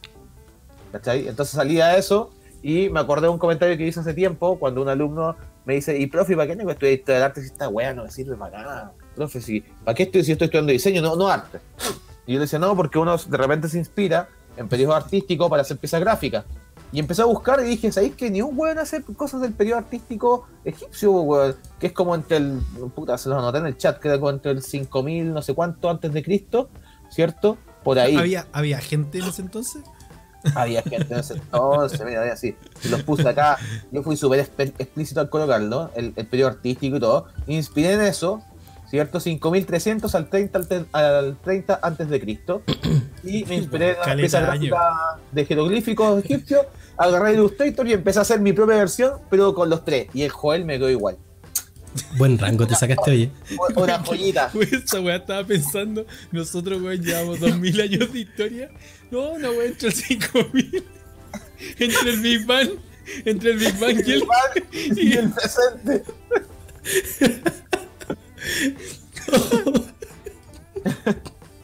bueno. Para que cache. El weón preciso. Entonces me inspiré en eso y dije, voy a hacer una tablilla egipcia con nosotros tres. Así que agarré un pedazo de arcilla y de el Fran el pedazo de arcilla, porque dijo, oye, pone una textura craquelada esa weá, si, no, si la textura craquelada no va. Entonces empecé a buscar textura craquelada y se veía tan ordinario que dije, ¿sabéis qué? Lo voy a transformar en una, ¿cierto? Tablilla de arcilla egipcia. Y ahí me acordé y dije, con esto podemos justificar claramente cuando uno me pregunta, profe, ¿pero para qué? Si el periodo artístico, bueno, para hacer este tipo de weas, pues, ¿cachai? Para hacer un ¿Cachai? Este tipo de cosas, pues este tipo de cosas cuando uno se inspira en un periodo artístico, por ejemplo, en este periodo artístico, y logra simular tu propia tablilla de arcilla con tus amigos. Por favor, hazle suma a la cara de Joel, que es igual. Por favor, Calmado, calmado, ya. ponerme la. idéntico. Mira, mira, mira, mira, es igual. Es idéntico. Por ahí. Por ahí estoy. Igual. Ay, estoy así. No, es que todo, es que tú caché que te metí, mira, busca las tablillas egipcias. Ay, y qué buena los dibujar los labios de esa manera. Era muy raro. ¿Por qué son todos dibujando dando un beso? Si tú buscas Ahora, en internet- pero si ahora igual, pues, para las selfies, Sí, las, las bocas de pato. Desde Claro. el tiempo de Gibbs. weón, y todos criticando a esas minas que se sacan las fotos así. Y Y, resulta que están basados en historia entre el 5000 y el 30 antes de Cristo. Mira, Oye, se me. Se me acabó la pila del mouse, así que Joel quedó ahí para siempre. Anda, anda a comprar mientras leemos el siguiente mito, anda a comprarte una pila. ya, seguimos entonces con los que nos habían enviado en realidad, porque varios de esos llegaron acá. Mira, Gon- Gonzalo, el Blasov, se, se inspiró acá. Este me gusta mucho. Dicen que Illustrator tiene guardado automático. Yo no les creo. Efectivamente Bueno, tiene guardado automático ahora. Tiene guardado automático. Es verdad. Oye, ¿sabes que este juego es el caso de mito? Es verdad. claro. Pone el, el timbre ahí en Con pantalla. el timbre así. Truth. No, pues ti- tiene guardado automático. Ahora, el mito estaría. El, el problema a resolver es si en la versión eh, craqueada lo tiene igual. Más que un. La un- versión craqueada lo tiene igual. Yo Vamos- no, no va- la tengo, pero cuando la tuve. vamos, a, vamos, a, vamos a precisar. Eh, guardado automático no tiene. Es decir, no va guardando. eh, ¿Cómo se llama? Cada, cada cosa que va haciendo, sino que en caso de que el, el- el programa colapsa y se cierra, te deja una versión de recuperado. Así se llama. No. Y te lo, si se llama index, Ya, te lo guarda eh. como index recuperado. Eso es ya, eso es una de las formas. Y la otra es la forma que puedes configurar guardado automático eh, cada cierto tiempo, cada media hora, 20 minutos, 10 minutos. Y automáticamente puedes- guarda. Puedes hacerle la configuración. Y Ya, igual, si- igual que configurar la cantidad de control Z. Claro, y si pagas la suscripción a Adobe, que son para los estudiantes está 13 lucas, y estudiantes y profesores está 13 lucas, yo la contraté por con mi credencial de docente en este caso, eh, tienes acceso a la nube y eh, ahí guarda automático, sin necesidad de configurar nada, va guardando todo Ahí el rato sí, en la nube, constantemente sí, en la nube, y bueno, esa weá recomendable, o sea, el que pueda pagar las 13 lucas, puta, se lo recomiendo. Yo empecé con lo mismo porque ya era insostenible, weón, el espacio en el computador, te entregan una nube de 100 gigas. No es que Adobe nos promocione, ¿eh? en realidad estoy diciendo que el producto es muy bueno. La verdad Sí. te quedé sorprendido de que realmente la solución para diseño está muy bien planeada. Ajá. Mira, acá hay otro, acá hay otro mito. eh, pero este está cabezón, encuentro yo. Que Sí, yo existe, también lo leí hace rato y decía, que existe lo original. Es un mito que existe lo original. ¿Existe lo original? ¿Qué crees tú, Francisco? Todo es un remix, decía el documental. Exacto, todo es un remix. Mira, voy a buscar acá lo que dice original. Que yo la verdad también eh, eh, pienso como en, qué minuto dejamos de, de- crear cosas originales. Originalidad es la cualidad de las obras creadas o inventadas que les hace ser nuevas o novedosas y que las distingue de las copias, las falsificaciones, los plagios, las réplicas o las obras derivadas. Mira, como el caso de Mel Gibson, no, no, no era original ese, ese- esa marca, ese fotograma que se robaron de la película Sí, El Corazón ahora- Valiente. Yo voy a defender la idea de original, de acuerdo a lo que, a lo que tú mencionaste, porque nadie en, en- en- en el mundo es capaz de crear algo de la nada. Creo A que ver. Míti- míticamente solo existe eh, la figura de Dios que podría crear algo from nothing. Eh, Te pusiste Entonces-. Sí, no, y todo el mundo sabe que Dios es un diseñador. No sé, ustedes habían reflexionado sobre eso. Que Sí, uno, de los, uno de los argumentos más famosos acerca de la existencia de Dios es, es el- el- la apariencia de diseño. Entonces, eso quiere decir si algo es diseñado, como esta gente propone que el universo ha sido diseñado, eso quiere decir que hay un diseñador, y ese diseñador es Dios. O sea que cuando y el de la Matrix era un arquitecto. Claro, que el arquitect- la, la arquitectura es el diseño aplicado al, al diseño de... Ya, filo. a lo que estoy... A lo que iba, antes de irme por la tangente, es que nadie puede crear nada sin haber sido previamente inspirado, eh, influenciado o motivado por algo que vio, escuchó o experimentó previamente. Sus, sus referentes.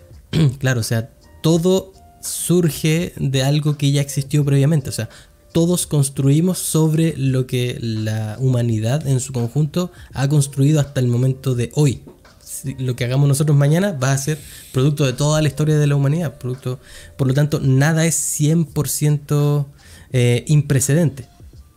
Por lo tanto, la originalidad, creo yo, es finalmente eh, poder construir algo o poder crear algo eh, basado en, en- en- en est- en estas referencias, pero agregándole un toque único que lo haga diferente. Que eso Y- pasa a ser innovación. Que, es- que eso sea innovación o que eso sea eh, algo único, creo que decía en la definición que leíste. Que lo separa de la copia, del plagio o de la, Claro. de la obra derivada. ¿Cachai? Que es tomar diferentes elementos y convertirlo en algo nuevo. El mayor ejemplo de eso, que creo que lo he mencionado varias veces en el podcast, es Tarantino, que el tipo, en esencia, lo que hace en sus películas son un montón de homenajes, un montón de referencias a películas viejas, porque este tipo es una, es una, una enciclopedia andante del cine, pero toma todas esas referencias eh, y las construye a partir de una historia nueva. O sea, Kill Bill es un conjunto de referencias del cine japonés, del cine chino, del anime, y él lo, cons- lo construye en algo nuevo que es Kill Bill. O sea, ¿es original Kill Bill? Sí, pero tiene un montón de referencias. O sea, la originalidad sí es posible, pero atendiendo a que todo es un remix de lo que existió previamente. Claro, la, la idea de decir, oye, eh, este diseño me parece muy original. Es decir, me, me parece muy de origen, de, de que aquí cuando lo crearon, aquí como que partió algo, ¿cachai? Entonces está, está interesante ahí la, la idea. Mira, acá nos Yo- dicen... Ah, perdona. Yo creo que más, más que tratar de buscar la originalidad en tus trabajos, creo que lo que uno debería buscar es alcanzar la a- alcanzar la posibilidad de crear algo genuino, algo honesto, algo, algo que tenga eh, algo que sea sincero, más que buscar algo que nunca nadie haya visto. Sí, yo, yo estoy de acuerdo, por eso digo, en, en ese sentido el mito de que no existe la originalidad, yo creo que efectivamente es un mito. Sí existe la originalidad. Yo, yo digo eso, no sé qué dicen los demás. Un pastiche, decían por acá, que eh, palabra francesa, que justamente habla eh, de la idea del- de la noción de origen. Estaba justamente leyendo acá de, de dónde venía, ¿no es cierto? Y que viene del pasticcio, que en realidad es eh, italiano. Mi, mi pronunciación italiana pésima. No, no han dado por allá últimamente. Eh, dice, se puede traducir como pasta. Y que procede del latina, de la latina pasticium. Que es una cosa que le gusta a los carabineros. Ya. O sea que en el fondo los diseñadores andamos en la pasticia. En la pastiche, caíste en la pastiche. Estáis terrible pastiche. Buena, me gusta. Berlini, Vamos a sumar. No pasa nada. Gracias CM1989. Es como hablar con un androide, ¿cachai? Así como que. ¿Y quién es CM? ¿Cómo- cómo? Dis- Una, inteligen- 1989. una inteligencia artificial que Y me postea. dice Vladi, y me dice Vladi de conocerme. Estoy casi seguro. Grande Vladi, sí. Lo de- de- debe ser un bot que programó Vladi, po. un bot, cámbiale los nombres a, los- a los bots, por loco. Es Ca- Camila Méndez, nació en el 89. Exacto, ya sacamos la foto. Sabemos quién eres. Sabemos que tienes 30 y estás a punto de cumplir 31. ya, perfecto. Seguimos entonces. Eh, terminando con los de Blaso. bueno, también menciona el, el que trabajamos en McDonald's, pero menciona uno que me gusta mucho. Este es uno de mis favoritos. El Tiene que ser con mercado, entonación. el mercado está saturado. Comando U, tono saturación, le baja un poquito, listo. Exacto. Falso, falso. Si el mercado estuviera saturado, no darían la carrera. Falso. O les doy, les digo algo. Eh, En INACAP, en INACAP están cerrando, están cerrando la carrera, están cerrando la carrera en INACAP. Yo no pregunté, como siempre yo no pregunto, a mí me cuentan las cosas. INACAP está justamente en este minuto en una volada de cerrar carrera. Son tres fuentes distintas en las que me he enterado en tres momentos distintos sin haber preguntado. Y ahí hay un aparentemente un tema de que no hay alumnos para las Eh, no- Ah, no hay alumnos. Alumnos, sí. No solamente en INACAP, yo tengo entendido de que en varios lugares está pasando de que ha bajado la cantidad de. no me muteé, pues. ¿Cómo está la carrera? Es la censura, la censura. En vez del pito pipi, un sonado ahí. Con Todo lo que dije no se escuchó. Ya bueno, no lo digo de nuevo, no me, arriesgo- no me vuelvo a arriesgar a decir esto. No, así, pare- parece que está bajando la cantidad de estudiantes eh, interesados en estudiar diseño. Por ende, eh, hay varias escuelas que están. la Camimili, dice. eh, que están O sea que no, están tomando la carrera, no están postulando. Entonces está cuático ahí el tema. Así Ya. que efectivamente Yo- eso podría ser un puedo- síntoma de que estamos saturados. Podría ser No un voy a- síntoma. No, ¿Podría yo voy a respaldar, voy a respaldar a Joel, ¿cierto? De tres formas distintas me dicen exactamente lo mismo. En un disco duro externo. Disco duro externo. Según mis bots, según mis bots, ¿ya? Eh, no, la información, Joel, que te dan es correcta. Tengo algunos amigos y colegas de, de la institución, ¿cierto? Me, que me avisan, me avisan por me interno. dijeron, me dijeron exactamente lo mismo eh, al- en el transcurso de la semana, ¿cierto? Y claro, y no sé si es por no alumnos, en realidad es un, es un tema puntual de como de Lucas, parece, más que de no alumnos, porque alumnos tienen y matrículas también, ¿cachai? Y van a cerrar con los que tienen, creo. ¿ya? No estoy seguro ahora más allá de eso porque tampoco trabajo ahí, ¿cachai? Trabajé, por eso, sub- por eso me enteré. por eso estuve, me, caché, pero eh, puntualmente más, más un tema de que faltan alumnos es un tema de que eh, la institución parece no está preparada para la carrera. Cuático, No cuático. sí. Nada más que decir, ahora, ¿está saturado el mercado? No creo. Si estuviera saturado el mercado, eh, yo creo que muchos, muchos, pero muchos estén sin pega. Y no, no veo que tantos muchos estén sin pega. Hay un- una fracción sin trabajo, pero Que no todos. hablemos, hablemos de porcentajes, Vlad. ¿Cuánto, cuánto crees que, es el, que es el porcentaje? ¿Hablemos de qué? Es que se te la guió. Eh, del porcentaje. Es buena esa. El porcentaje. es que le, le estoy dando tiempo para procesar. el porcentaje. Ah, yo creo que un entre un 20 y un 25%. Es un desempleo Cuarto. altísimo igual, ¿sí? Pero, pero es que un cuarto de un total de- del, del 100% no es tanto. Podría ser un 50. A Eso menos sí, que estés en el cuarto. al menos que estés en ese cuarto. es verdad, al menos que estés en ese, en ese, en ese punto. Pero también eh, no es que falte pegas, es lo que hemos discutido siempre, ¿cachai? Sí. O sea, yo creo que falta gente que sabe buscar y negociar pegas. De, de- en la carrera de diseño, yo no sé cómo está funcionando otras carreras. Yo quiero ser súper específico en este aspecto porque realmente dice, ah, pero weón, yo no tengo pega y no sé, pues soy eh, ingeniero. Bueno, eso no es mi, no es mi campo, weón, no me metáis ahí. Yo te estoy hablando del, del diseño. En el diseño yo veo que, ejemplo, si me meto a LinkedIn, ahora ya te puedo encontrar fácilmente 4 o 5 pegas weón, Sí, con buen sueldo, ¿cachai? Entonces, y eso se replica todos los días. O sea, no es que siempre sean las mismas cinco pegas que me aparecen, me aparecen, bueno, a lo largo del mes me llegan los anuncios y los Pero- correos con, con- con trabajo, con, para distintos cargos, editorial, me llegan para foto, para cabros que manejen bueno, eh, fotoedición. El otro día la Universidad de Chile, el Departamento de Geología, buscaba diseño gráfico, ¿cachai? Entonces, si tú me decís que falta pega así como que falte, puta, no, no sé qué tanta pega puede faltar, weón. Yo creo que realmente es lo que siempre hablamos. Falta saber buscar, falta, Falta diversificación mejor, también. Diversificar también, efectivamente. Faltan hombres como Gary Medel.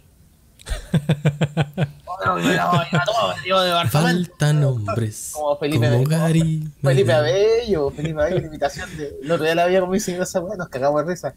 Felipe Abello cuando imita a Gary Medel y dice, me la llevo a mi departamento, a mi departamento, y después dice, bueno, aquí estamos viendo un mural en Sevilla, oh Sevilla, antigua Castilla, y el güey ahí cachado eso, o cuando Sí. Me, me llama la atención cuánto asbesto debemos haber respirado cuando chicos. Est- Estos random que nos mandamos de repente, weón. Entiendo cómo vamos y volvemos de distintas cosas. Sí, pero yo Oye. creo que hay algo que es importante sobre eso de que no hay trabajo. y es que si bien hay, hay hartas ofertas, por ejemplo, yo hace años que no me metía a LinkedIn, no, no sé si años, pero hace mucho tiempo no me metía a LinkedIn. Y entré la semana pasada a actualizar un par de cosas y, y me salieron muchas recomendaciones de trabajo. Pero principalmente recomendaciones de diseño UI, diseño UX, de Sí, UX Research y muy poco o prácticamente nada de diseño de Tipográfico. dis- diseño tipográfico Eh, eh, muy poco, diseño editorial. editorial muy poco. eh, entonces, no sé, yo, yo veo que también va, va por porque la carrera está quizás mutando hacia un aspecto completamente digital. O sea, hay que, hay que asumir eso y hay que subirse al carro ganador. Y el carro ganador hoy día son las tecnologías digitales. Hay que andar donde alumbra el sol. Claro. Oye, bueno, en, en este minuto, para los que nos escuchan en, en Spotify o cualquiera o- otra de las plataformas de podcast. Nuevamente tenemos hablada ahí censurado, está, ha estado enfermito hoy día, así que les pedimos disculpas si se escucha como, como calditos, pero está ahí haciendo todo lo que puede por estar con ustedes, así que depositen en su cuenta. Ah, no, no, no, no estamos en esa bola todavía. Laditón. La Laditón. Oye, mira Elsa, justo ahí miro para acá a la pantalla de los comentarios y aparece Elsa Paredes. ¿Cómo estás, Elsie? Saludos, cabros, dice. Buenísimo. Vale por estar ahí. Ahora tenemos una hora más cerca. Ella está en Oporto en este minuto, en Portugal. Así que fantástico que esté ahí acompañándonos un ratito mientras nosotros hablamos de ese pescado. Oye, me gustó el último, el, el, último mito que compartió Blasov. ¿Sí? Dicen que no duermen. La dura. Y es real. Mira, mira, mira, mira, mira, mira, mira, mira. es realísimo, es realísimo. No, yo diría que eh, hay un tema asociado a la cantidad de horas que trabajamos y yo creo que lo que no dormimos es directamente proporcional a nuestra incapacidad de organizar nuestra agenda laboral. Lo digo por experiencia propia, o sea, no, no Sí. soy muy bueno organizando mi agenda, me, me cuesta de repente y soy demasiado optimista con ciertos plazos. Entonces me pasa mucho que de repente digo, ah, si esto lo alcanzo a sacar en un par de horas. Y de repente ese par de horas se transforman en, en cuatro o cinco horas, ¿cachai? O entre medio el imprevisto o cualquier cosa extra. O incluso el, oh, el cambio de hora, no caché que eran las 7 y que empieza nuestra transmisión, por ejemplo. Claro. Eh, co- cosas de ese estilo. Y claro, termináis después trabajando hasta tarde. porque Entonces, eso de que no dormimos yo creo que es directamente proporcional a nuestra eh, capacidad de organizar, o incapacidad en este caso de organizar nuestro tiempo. No sé qué opinan ustedes, no sé cómo les va con eso. O si han tenido época. Yo tuve una época en la que dormía poco, pero era de vicioso. Todo Era, depende, era yo creo, vicioso del diseño. Sí, vicioso. Yo creo que todo depende del contexto, de la situación y lo- los proyectos. De repente hay proyectos que te- salen eh, contratiempo. Con, no, no es contratiempo. Salen, tienen contratiempos, ¿cierto? En momentos clave que hacen que uno no duerma. Ahora, si tú me preguntáis a mí, uno mientras más tiempo pasa en esta weá, ¿cierto? Más temprano empieza a acostarse. Uno cuando recién parte, ah, 20, 20 años, ah, 4 de la mañana, primer día, 4 de la mañana, segundo día, 4 de la mañana, tercer día. Ah, 30 años, 11 de la noche. Soy un pobre diseñador, quiero irme a mi cama. ¿Cierto? Ah, bueno, claramente, si tú me preguntáis la cantidad de horas que yo he bajado de diseñar versus dormir, o sea, yo ahora respeto mi jornada laboral, weón. O sea, lo, lo hago al pie de la letra. Se acaba lo que tengo que hacer, ¡pup! apago la pantalla y no más porque mucho me gustará lo que hago, pero eh, yo creo que hay que cuidar la salud, súper importante. Yo ayer estaba escuchando una, una transmisión. que- Seguro que alguno de los que escucha esto conoce a la, a la ilustradora que se llama Loish. L-O-I-S-H. Y ella decía que, que tiene un horario súper súper establecido eh, para trabajar. Porque dice, loco, yo me gano la vida dibujando y dibujar es lo que más me gusta. Entonces dice que se podría pasar la- el día entero dibujando y no darse cuenta de cómo pasa el tiempo. Y producto de eso que, que le pasaba cuando ella comenzó, terminó teniendo problemas en la muñeca y en la espalda por pasar demasiado tiempo sentada dibujando. Y no, no por una obligación, sino porque En le... los ojitos. Claro, sino porque era, era lo, que, lo que más le gustaba hacer. Entonces dijo, eh, así como los deportistas, el descanso es tan importante como el, como el entrenamiento. Para un artista, o en este caso para un diseñador, es tan importante el descanso como el tiempo que pasas eh, trabajando. Completamente de acuerdo, Fran. Yo, yo doy fe, ejemplo, en esta cuarentena, en esta pandemia, me ha tocado trabajar desde mi casa. He tenido el privilegio, porque la verdad las cosas, sabemos que no todo el mundo tiene esa suerte, así que lo, lo digo de esa manera. Eh, he tenido problemas graves, ¿cierto? Al- al- al- en, uno de los ojos, weón, y justamente por lo mismo, la cantidad de horas que paso frente al PC. Y es por lo mismo que empecé ya en esta pandemia ya a respetar más todavía. Si antes Empecé. respetaba el horario, ahora empecé a respetarlo así, ya ser mucho más estricto. O sea, ya la hora que hay que desconectarse, me desconecto, ¿no? Porque de repente uno hace ciertas concesiones y dice, cuando trabajaba en la oficina, ejemplo, o hacía clases presenciales, uno va a decir, te caes 10 minutitos más, como que ya piola, pero ya después de esto uno se dando cuenta, finalmente el desgaste físico empieza a calar, pues, entonces... si No, te- y se nota. Me, Sí, weón, mira, mírame a mí, weón. O sea, el mejor ejemplo. Pero, pero mírame, mírame, ya, el desgaste físico aquí Ah, pero mira, Joel, po, Joel parece de 20. Me da rabia cuando levanta los brazos, weón. El Fran y yo parece una alpargata al lado de este weón. Y este weón tiene como 60 años, po, weón. Y no, y no duerme, y no duerme. Y no duerme, po, weón.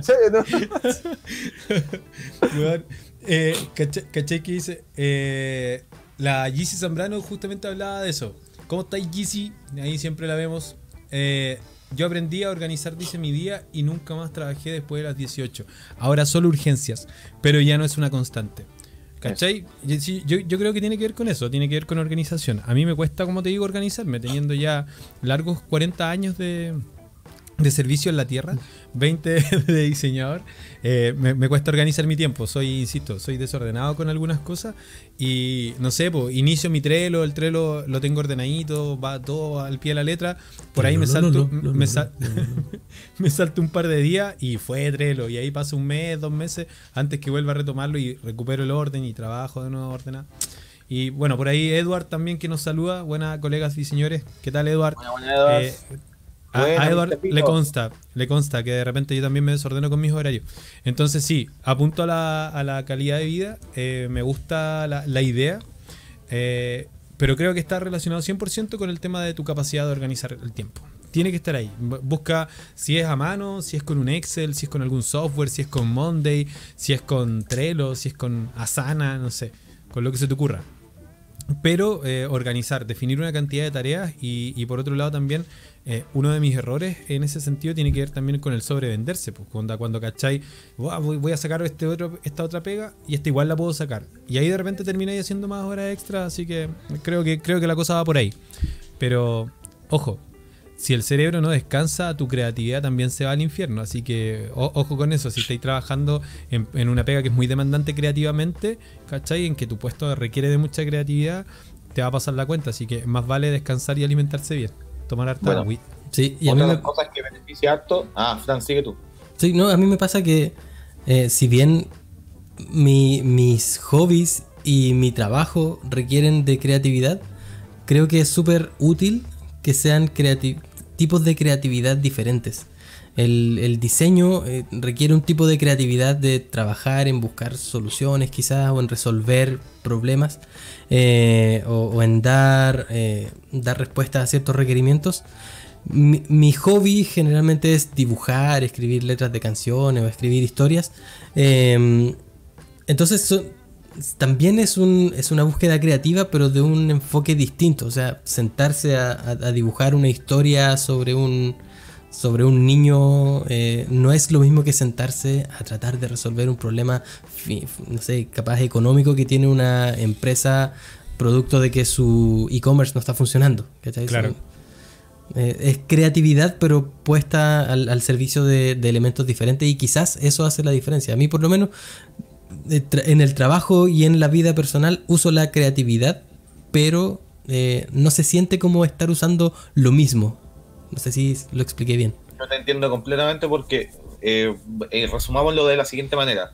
Aplicas, el, aplicas tu creatividad, ¿cierto? La creatividad de Francisco en este caso, para resolver distintos tipos de problemas. Básicamente resuelves con tu creatividad, algunas veces ocupas para tu hobby y otras veces para el campo laboral, ¿cierto? Yes, yes, yes. Eso es. Yes, Oye, quiero que resaltemos, Frank, resáltate el, el- el comentario abajo de Edward Sara. Está súper interesante ese. Edward, Está, está Eh, agresivo, está agresivo. Sí, mito no, la producción gráfica era para los técnicos o mito. Tus profes no, quizás, eh, todo depende de cuando estudiaste. Cuando si estudiaste en la misma época que Joel, que el Fran o, o- o que yo, ¿cierto? Eh, puede ser que tus profes No es la misma época. No es la misma época, pero son Si, ese- si estudiabas, si te quedabas hasta tarde viendo el príncipe del rap. El Vladi y sus rangos. No, pero es acercado, pues si finalmente, finalmente tenéis que pensar. Ya, lo puedes empezar. Continúe, Ya. continúe. Ya, ya, ya. Es que me voy a ir después, a una mosca y cagué. Entonces, eh, probablemente te hayan dicho la verdad. Cuando yo estudié también me dijeron algo parecido y era la realidad laboral del momento. Eso es la verdad. Este, la realidad laboral del momento era que antes la producción gráfica sí se daba a los técnicos y de hecho en parte que haya nacido la carrera técnica de diseño gráfico era justamente para lo mismo, para los diseños gráficos técnicos estudiando año y medio. La realidad actual Buena ya no esa. es así. El contexto actual ya no, ya no existe eso. De hecho, eh, yo trabajo con varios chicos que han estudiado eh, carreras técnicas y si bien no tienen conocimiento de algunos ramos puntuales, te pongo un caso, audiovisual, que no alcanzaron a tener ramos por un tema de carrera, eh, se manejan a nivel conceptual porque la base es la misma que un alumno de cuarto que estudió cuatro o cinco años. ¿Qué cambia ahora actualmente en el contexto? Es que la base es para todos lo mismo y la diferenciación es que se empiezan a agregar algunas especialidades a los alumnos que estudian 4 o 5 años. Te pongo un caso, los, los chicos que estudian ahora diseño gráfico, ¿cierto? No voy a dar el nombre de la institución, pero Joel sabe cuál es y Fran también. Ya, eh, estudian, es que Fran ya lleva grabando Simón- con nosotros Simón rato, pues ya sabía, pues. Simón Bolívar está creciendo. Los chicos Es estudian dos años, claro, es estudian dos años y medio y después pueden sacar eh, su mención o, o especialización los otros dos años y medio más. Perito Y forense. finalmente, claro. Oh, weón, pesado. Yo tuve un, un ex compañero estudió esa weá y se fue a la mierda, weón. Qué triste, weón. Los de los OTEP son como la corneta, weón. Son malos, weón. Forense de sí mismo. Perdón, perdón, perdón. Es- es- esa weá fue cruel, weón. Oye, no, pero hablando en serio, la realidad, la realidad del diseñador antiguamente era lo que te comentaban tus profes. En el contexto actual ya no es así. Si, y si tú estás en el caso que estudiaste la carrera técnica y te dijeron eso, te mintieron. Sí, sí es ahora. sí es ahora. ¿Por qué? Porque en el campo, puntualmente, eh, uno no te, lim- no te- un título no te puede limitar. Eso es básicamente. ¿Pero qué, qué entendemos por producción gráfica? una persona que solamente se maneja a nivel de software y que solamente se maneja con... eh, no, no, no tiene un nivel de conceptualización a nivel de diseño. ¿sí? No No- entiende, no sabría cómo no- no es conceptualizar que- una bajada, etcétera. Ojo, no, no es que la persona no lo tenga. eh, podrías No tenerlo, pero en esa pega no se le requiere. Eh, eh, en, e- en esa pega no se demanda de ese servicio. Necesito a alguien que haga la pega. No necesito Claro. que pienses ni que te pongas creativo. Ni... Mira, hay que sacar hay que sacar eh, 15 volantes esta semana. La próxima semana tenéis que sacar eh, dos afiches más un sitio web. Y es como, hazlo. Ahí está la información, ármalo. Ahí está la plantilla, pega. Eso, ¿cachai? Anda, ese, ese tipo de cosas. Tus decisiones se limitan a cosas mucho más. eh, eh, no sé, a- al color, a la tipografía. Pero no a una tarea creativa desde abordar el proyecto, entender para quién es. sino- es producir de alguna manera diseño. Básica- ¿cachai? claro, generar, generar respuestas de diseño. Es como un operador finalmente. O sea, eh, ya Fran, sabéis que vaya a ser esto rojo, no te, no te estoy preguntando tu opinión. Necesito que esta weá sea roja, de 20 por 20, listo, para de qué mañana. Y tú te limitas a eso. Eso es un operador gráfico, ¿cierto? Eso sería la- lo que es producción gráfica, de cierta manera, pero puntualmente en este contexto actual, ahora ya, eso ya no está corriendo mucho. La verdad, las cosas No. como digo, conozco bastante, bastante estudiantes que estudian dos años y medio de la carrera y trabajan, bueno, en unos cargos la raja, weón, weón, y, eh, trabajan en UI, weón, en UX, eh, algunos diseñando libros, en editorial, weón, y no necesariamente en la parte de producción gráfica. Sí, lo que pasa es que producción gráfica es algo que no se, no se da mucho hoy día y si se da es una, es una pega que se le da al, diseñador que quizás está haciendo la práctica o, que quizás está recién titulado, pero se espera que en el futuro crezca porque finalmente eh, en ese, en ese sentido los diseñadores gráficos solo podrían eh, aspirar a ser los diseñadores gráficos eh, profesionales, digamos, solo podrían aspirar a ser directores de arte y finalmente vamos a estar con 1500 directores de arte y 7 productores gráficos, no tendría sentido. Ya, diversificación. 1500 existen los Diversificación. 1500 directores de arte. Todas las Sí. agencias de diseño le ponen director de arte a cualquier wea. Es sorprendente, weón. En vez de decir diseñador gráfico, ¿cierto? O operador gráfico, A no, director de arte junior, director de arte, no sé. weón, Claro. La cantidad de weas. Y no ¿Cómo weones voy a de repente. director de arte? Director de arte junior. Weón. sorprendente, weón. Esa weá yo la encuentro sí, una, una pelotudez, weón. Cuando dice, se busca director de arte, no sé cuánto. Weón, pasado a poto, el weón. Weón, Eh, de explica, weón. explícalo para, para quienes nos ¿Qué es escuchan de partes, ¿qué es poto? Eh, es el trasero. trasero. no, pero. sí, Acá, pasamos- culo. Claro, pasamos por la punta, po. o sea, cuando dices, el otro día veía un cabro que decía en, en el título, o sea, en su, como en su mención, director de arte, no sé cuánto, así como lo que me puse en Instagram cuando estábamos hueveando a la gente con cargos así como súper estrafalarios, ¿cierto? Director de arte de la Sagrada Trinidad de diseñadores, weón. Compadre, eres diseñador gráfico, está bien, pero el cargo de director de arte es como mucho para una persona que realmente no sabe de arte, pues, weón. ¿Cachai? Es director de arte, ser director de diseño, eh, no sé, ejecutor en diseño, jefe de Director proyecto. creativo. porque- Director creativo, pero director de arte es como. Son, son- pero son, son términos que se utilizan en, eh, tanto en la En academia como en el, sí. en el- claro, en el campo, en, Pero en de- la disciplina. Director de arte igual es, eh, es algo que se, se da, digamos. O sea, por, por ejemplo, en, eh, no, no sé si usar la palabra arte sea lo correcto, yo creo que es una reminiscencia de otros tiempos, pero, pero no sé, en, en un, en un diario, por ejemplo, eh, recordando que la semana pasada hablamos con el Luis, hay, Buena, hay, Luis. muchos, hay muchos diseñadores y todo nuevo diseño debe pasar por la supervisión de alguien que está a cargo de que todo eso tenga una visión unificada. Y ese, ese personaje que está a cargo de ver la visión unificada de todos los diseños es el director de arte. O sea, es un cargo real y que tiene un trabajo real. Que se utilice el nombre como, como chanchullo en, muchas empresas para darle, para pegarle eh, palmaditas en la espalda a sus diseñadores y que se sientan bien, que están progresando cuando en realidad lo único que están cambiando es el título. Es, es verdad. Pero el cargo de director de arte existe, también existe en el mundo de la, del- de la la producción publicidad. audiovisual, en la publicidad, en, en las películas, en las películas animadas. Es obviamente necesario que haya un director de arte. Como le un cabro, que me ha pasado miles de veces, ¿y tú qué haces? No, yo soy director de arte. Ah, bueno, diseño gráfico, no publicista. Ah, ¿y qué hacía ahí? No, no, puta, yo agarro unas piezas en Photoshop, weón, y, soy súper loco. Ah, Super. ah, ah, loco. Bueno, eh, bien, pues, weón, ¿qué le voy a decir? Pero, pero eh, esa weón, el director de arte, me hace siempre, siempre me ha hecho ruido y, y no me va a dejar de hacer ruido ahora, ¿cachai? O sea, si tú me preguntas a mí, director No, de arte, pon- ponle mute. yo prefiero que sea supervisor de proyecto, ¿cachai? Mutealo, O jefe de proyecto, no sé. Sí, li- líder, líder de proyecto me gusta, Líder de me gusta a mí. Sí, me gusta. Es diferente. Eh, pero eh, pero el, líder del, el líder del proyecto es el que se encarga de la ejecución correcta del proyecto, o sea, el que se encarga de ver que el proyecto comience, que vaya por el camino Ya, correcto y se entregue todo lo que se tiene que entregar. El director de arte ve la visualidad de todos los el, proyectos. El Fran, el Fran, en estos momentos, mientras nos vemos desde el celular, el LinkedIn, borrando director de arte, así del perfil. así, así, a ver, Me- ofende. claro. Me ofende porque dice Art Director.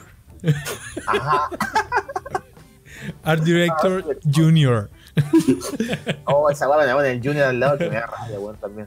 Yo una vez vi un aviso de práctica de director de arte y yo pensaba que para hacer eso tenías que tener años de experiencia. Es, weón, Claro. siempre pensé lo mismo. Sí, sí, co- cosas, cosas que pasan. Pero bueno, sigamos, sigamos con esto. Eh, que solo hacemos dibujo. Los diseñadores solo hacemos dibujo. Es verdad. Ahí, ahí tenemos, tenemos un caso de. Claro, No, eh, pa- no, pasa mucho esto de que. De hecho, voy, voy a unirlo con otro que está mencionado por ahí y que tiene que ver con que eh, todos los diseñadores son buenos para dibujar.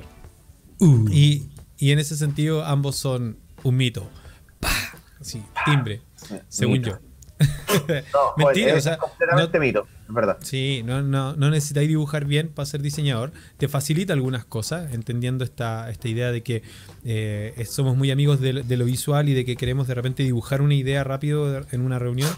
Pero tampoco es que sean todos los casos en los que para conseguir trabajo necesitáis tener esa claridad mental ahí y esa habilidad técnica de dibujar para que el cliente te entienda y te compre y te pague millones. No, no es necesario. es, co- es como en una carrera, ¿cierto? De los 100 metros planos, es como tener una zapatilla más bonita, unas zapatillas con mejor suela, pero nada, nada más. Todo lo demás se hace en la carrera. Bueno, si finalmente eso es, pues tener la habilidad para dibujar es súper positivo, es súper bueno. Sí es bien que la mayoría de los chicos que entran de repente son muy buenos di- eh, ilustrando, ¿cierto? Pero eso no tiene nada que ver con, con, con el diseño en sí, finalmente. O sea, el, buen diseñador de repente no es bueno dibujando, es bueno conceptualizando. Es que claro, Sí, y hay, hay personas, y, y en esto me incluyo, que, por, por ejemplo, a mí me gusta mucho dibujar, así, mucho. Dibu- Dibujáis la raja, pues bueno, o sea. Si no te No, y a- a veces dibujo- a veces dibuja otras cosas también. A veces dibujo caras también, pero... eh, a mí me gusta mucho dibujar. Sin embargo, nunca he encontrado que se me, se me crucen los dos mundos. Pocas veces me ha pasado que use muchos dibujos míos para la, para proyectos de diseño. Sí me pasa que lo, que lo que sé de diseño lo aplico a la hora de dibujar. Pero rara vez he hecho algún afiche o algún diseño que lleve dibujos míos. Para lo que sí me ha servido es para tengo una idea, agarro un papel, dibujo un cuadrado, digo, aquí hay un texto, aquí hay un botón y lo dibujo así bien rápido. Esto es lo que quiero, ¿cachai? Pero más allá de eso, que lo puede hacer cualquier persona que sepa dibujar rectángulos, nunca ha sido de gran aporte poder dibujar. Más allá de un par de proyectos en donde sí he hecho ilustraciones, pero no, no me parece que sea algo necesario. A mí igual me ha tocado, o sea, muchas veces eh, incluso la habilidad de tener un, eh, un buen manejo con un lápiz, por ejemplo. Eh, cuando queréis recortar rápido algo, eh, estar con la tableta digital y recortar incluso con el lazo podría ser una, buena habilidad ahí como para, para, aprovecharla. Pero de ahí a tener como que, el dibujo sea necesario para poder ser diseñador, como les digo, yo hoy día hay, hay hartos proyectos en los que vendo asesoría finalmente y la verdad es que no ni siquiera tomo un lápiz. Le gusta hacerse publicidad de su asesoría al juego es, que. asesoría. Ahora, Juan, te tienes que avisar que las asesorías no llevan IVA, así que mejor para el cliente, chiquillo. Mejor las asesorías no pagan IVA. es, que, es que, ojo, eh, es justamente lo que les hablaba, de diversificar el tema, o sea, de, buscar diversidad de servicios dentro de lo que estáis haciendo. Pues yo, yo no me había dado cuenta de que eso se podía hacer hasta hace 10 años atrás, ¿cachai? No creía que era capaz de, de trabajar como diseñador, entre comillas, así, ¿cachai? Sentado en una reunión tomando un café eh, conversando con un cliente. Y que el cliente podía percibir valor en eso y que estuviera dispuesto a pagarte vos. Y señores clientes, sepan que les viene súper bien, se ve, se ve súper bien contratar al Joel, porque va a llegar, va a estar en su, en su oficina, en su edificio, y van a ver, la gente va a ver llegando un huevón en un, en un one wheel, y van a decir, oh, qué moderno esta empresa, la gente que contrata. Solo porque Joel. y el trabajo de Joel en realidad no es la asesoría, es llegar weando en el one wheel. Sí, en esa ruedita, weón. Te doy estatus. Da estatus, Es un signo de estatus. Voy a ir a poner esa weá al LinkedIn, me la, me la validan, porfa. Hemos llegado. Claro. Ya, Joel, pero voy a validar eso voy, voy a ir a agregar la al toque, al toque. Dos espectadores, hemos roto récord. Dos espectadores. Dos espectadores, 12. 12. 12. 12. 12 estables espectadores. Así que estamos ya pueden, pueden irse, chiquillos. Ya se pueden ir los, los bots, ¿cierto? Déjame despejarlos. Voy a, voy a cerrar mis páginas de incógnito en donde estaba conectado. Calmado que estoy entrando a LinkedIn para poner ahí que agrego estatus por llegar a, los proyectos, a las reuniones, en este caso en OneWeb. Yo te lo valido, te lo valido. Vale, vale. Ya, seguimos entonces. Oye, me gustó ese. Dale, dale. ¿Qué te gustó? Ese que dice que no responde el teléfono. Eso está brígido, sí. Confirmo. Confirmo. Confirmo. real. Real. Eso es súper real, güey. Al fin encontramos uno en el que estamos todos de acuerdo. No, es que es verdad. Yo, yo, yo decido cuándo contestar el teléfono de verdad. No, Espero, espero que no muchos clientes estén escuchando esto. Y si lo están escuchando, sépanlo. a veces miro su llamada y veo que están ahí y yo sigo trabajando porque estoy en este minuto trabajando. Así que no, yo ahí decido no contestar. De hecho, mi teléfono muy pocas veces está con el vibrador activo. Mm, el sonido nunca, jamás. ¿Cachai? Así que básicamente contesto cuando se da la coincidencia de que tú me estás llamando y yo estoy mirando mi celular. así que así funciona con el tema del teléfono. Lo encuentro súper molesto. La verdad es que detesto el tema de la notificación y la insistencia ahí de, del tema. O cuando un cliente me llama sabiendo que de repente es como para decir cómo va y eso se puede resolver en un WhatsApp en el que yo también puedo entrar, contestar en un minuto que estoy disponible para contestar. me cargo cuando me llaman a preguntarme cómo va en vez de que me manden un WhatsApp. Lo, lo encuentro así, pero bueno, una estupidez más en, más en estos tiempos. Como te dicen Iba bien, ¿Eh? hasta ahora, idiota. Claro. Yo cuando me cómo hay, me dicen, oye, eh, ¿cómo hay? Ah, yo digo, iba bien, ahora mal. Así siempre lo digo. ¿Cómo, ¿Cómo hay? ¿Cómo hay? Así. ¿Cómo hay? ¿Cómo hay? ¿Cómo hay? Me estoy buscando aquí dónde, dónde agregar mi, mi mis skills, aptitudes y validaciones. Aquí está. Perfecto. Oye, mira, me gustó la, la que puso Edward. La típica pregunta de primer año. ¿Por qué estudias diseño? Entré a estudiar diseño porque me gusta dibujar. La clásica. Sí. Eso, no es un mito, eso es una realidad. Es una realidad. Hasta el día de hoy. y yo, yo lo confirmo. Lo confirmo. Por dos. Eh, Y so- sobre eso de por qué entraste a estudiar diseño, eh, había otra, otra pregunta, que o- otra frase que se daba mucho cuando yo empecé a estudiar, que decían, porque en el diseño no hay matemáticas. oh, Sí. eh, la tengo, la tengo Uh, acá. Verdadera. Yo hice, yo, hice, yo hice mi tarea acá, tengo varias anotadas todavía que no están dentro de las que nos habían sugerido nuestros fieles audio escuchas. Y ahí estaba justamente el tema de las matemáticas, ¿cachai? Elegí estudiar diseño, porque diseño tiene, no tiene matemáticas. ¿Y tiene o no tiene? Tiene. Caleta, caleta. Todos los O sea, días, acá. no, ya, a ver, vamos, vamos, a ir por partes. Cuando, cuando yo estudié, por lo menos, la carrera no tenía ramo de matemáticas, ¿cierto? Y muchos de mis compañeros entraron porque no tienen matemáticas. Y lo cual, bueno, yo de mamá contadora eh, lo, lo encontraba, la verdad, bastante ridículo, pero eh, es una realidad que se, que se daba mucho. Muchos de mis compañeros decían, no, yo quiero estudiar diseño porque no, me dijeron que acá no tiene matemáticas. Oye, pero ¿cómo salía, y, weón, ocupé matemáticas para todo, para cobrar, las boletas, las facturas. pero cómo basas la elección de la carrera a la que te vas a dedicar Exacto. en por una a- cuestión algo. tan superflua como es que no tiene matemáticas? porque amigos Fran, no todos recibimos la misma educación, ¿cierto? Por parte de nuestras familias, me refiero a la misma educación en la casa y en muchas, eh, eh, en- por lo menos nosotros tenemos 30 años, antiguamente, ¿cierto? ¿Tú Eh, dices que le, le estamos restando importancia? nosotros le estamos, sí, le, le estamos, estamos restando importancia a un tema que, era, que es súper importante a nivel país. Porque Al el cual país debemos multiplicarle su importancia gran importancia de esto, y elevarlo. llevarlo a un tema importante. Por Es un tema en potencia, weón.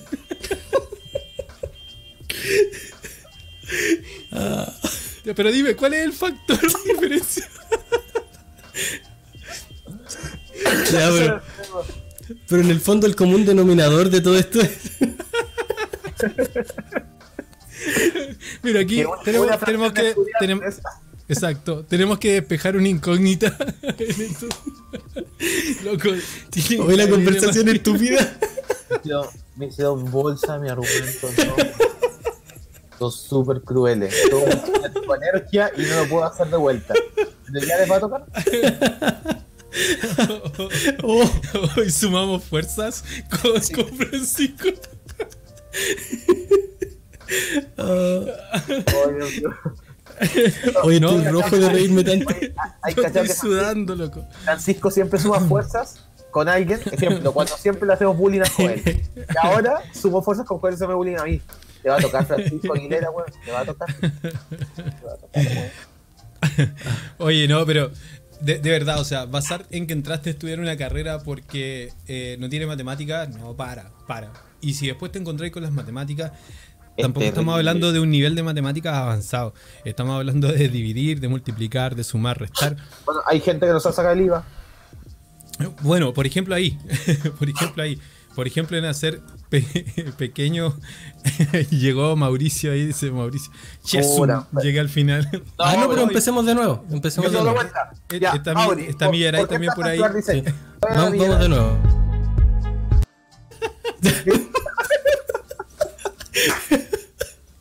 Cacha. La buena. Te salió buena, weón. Te salió muy buena, weón. Lo bueno es que este programa tiene una estructura súper definida y somos muy respetuosos de eso. Ya, a ver, pero que. Mauri, cuéntanos, ¿por qué entraste a estudiar diseño? Orden. Pero si se acaba de conectar, se cachó que llegó al final. Ya no está ahí. Puta. Ah, no, está ahí, está ahí. Oye, qué bueno, qué, qué buen momento, chicos. Qué, qué, qué agradable tenerlos ahí compartiendo esto. Mira, Qué bueno eh, que les guste, que se rían. entonces, de matemáticas, no, eso eh, eh, que no tiene matemática es un mito. Hay mucha matemática aplicada ahí, pero, pero es sencillo. Y la verdad es que si toman un cuaderno, o sea, un libro de, de quinto básico a octavo, eh, tienen todo resuelto lo que necesitan, la verdad, ocupar alguna vez la carrera. No, no me topaba con problemas grandes o complejos, pero para llevar un tema de contabilidad, para llevar un tema de repente, de verdad, a mí me ha tocado en diseño web. Cuando, cuando todavía no existían algunas propiedades hermosas que no te hacían sumar ancho, padding, margin, border, tenía que estar restando a ver si tengo 800 Ah, píxeles de sí. ancho y tengo que dividir tres columnas, ¿no es cierto? Ya Si es el 100%, divídela en 3. No, profe, no se ponga complicado. 33.3 enfermo. ¿Qué, güey? recién, recién estaba diciendo súper serio de que no todos hemos tenido el, el acceso a.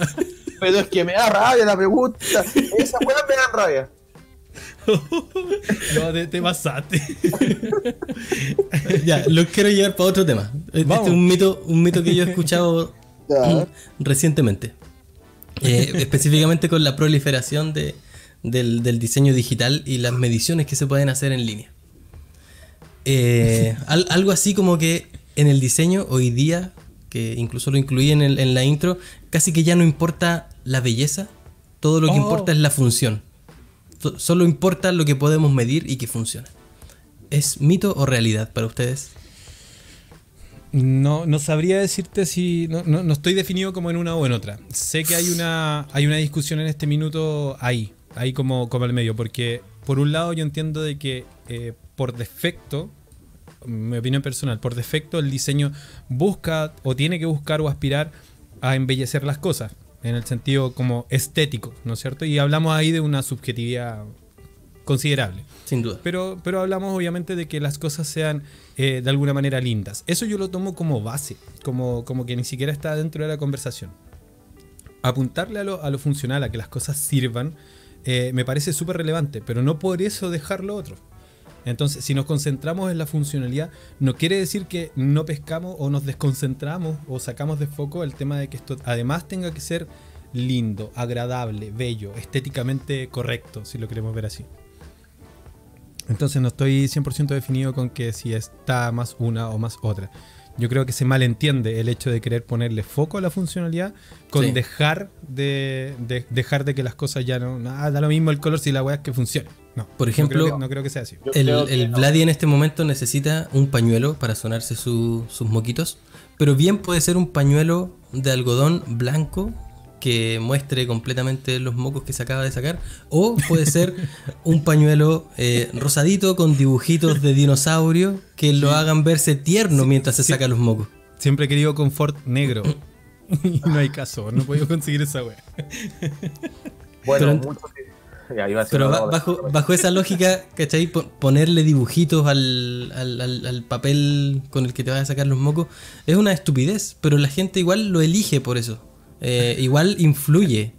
O i- igual creo que es, es importante también y, y yo creo que esto es súper valioso tener en consideración el bienestar del diseñador al momento de trabajar. O sea, ninguno de nosotros, creo, eligió ser diseñador porque le gusta hacer cosas feas. Yo creo que todos nosotros elegimos el diseño porque algún interés voy. tenemos por la belleza, por la estética. Porque- La estética, la estética, sí. Porque voy a ser millonario, por eso es que el diseño. Yo voy a La ser dura. millonario. Porque No, me gusta, no, no me lo gusta creas. vestirme de negro. Me da, me da mucha risa, en realidad es el mismo discurso cuando de repente los chiquillos no hacen las tareas y yo digo, pero bueno, usted vino acá obligado porque entre ingeniería y diseño hay hartas lucas de diferencia respecto al nivel de salario, pues, o sea, te tiene que estar gustando lo que estáis haciendo, pues, y la mayoría entra porque les gusta lo que estudiamos diseño.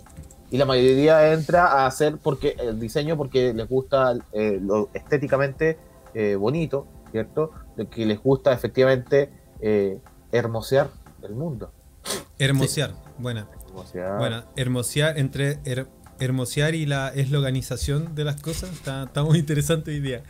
Mira, Mr. Vito dice, por una sensibilidad distinta para ver las cosas. ¿Viste? Hablamos de sensibilidad, ¿no es cierto? Un, un sentido eh, estético, un sentido de lo, del, del buen gusto incluso. ¿Qué dijiste de mí? ¿Qué dijiste de mí? Yo no soy nada de eso. Ah, A, a mí no me metáis en esta discusión. a, a mí no me metas en cosas raras aquí. Por otro lado, ento- entonces, eh, ¿el diseño es un trabajo fácil? No. Mito. Mito. ¡Mito! ¡Mito! es el mito. Es el mito más grande de la vida. Más grande de la vida. Cuando la gente piensa, no, si este weón estudia diseño, es papa. Te invito un día. papa. Un día. Un día. Porque me dicen, no, pero Lai, yo tengo que hacer. Tengo, tengo amistades, ¿cierto? Que digo, no, yo hago presupuestos, yo estoy así viendo números, grandes cantidades. Y, y vos creís, weón, que cuando se me cae un sitio en el cyber, la web es bonita, weón, tengo que estar ahí también metido en un Excel, weón, arreglando bases de datos, pero más allá de eso, el Eso diseño es en general Eso es desarrollo. en su desarrollo, sí, se, se me había olvidado. Ahí Eh, vamos de eh. Ma- Ahí vamos de vuelta con las peleas. Yo no soy informático. No, ya, ya, sí, empezamos con la- ya no, mira. Después, eh, ya me fui de poco. Vuelvo. Ya. El diseño no es, no es fácil. En realidad hay que saber realmente eh, entender cómo diseñar. ¿Cierto? Y eso solamente se logra con práctica.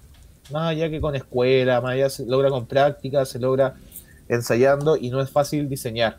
No cualquier persona puede llegar y decir, ya, mira, voy a hacer esto y esto está diseñado. Quizás puede juntar algunos elementos, ¿cierto? Pero de ahí que sea un buen diseño, no. ¿Cierto? Eso es Voy a ir- importante. Voy a ir en contra de lo que acaba de decir Vladi.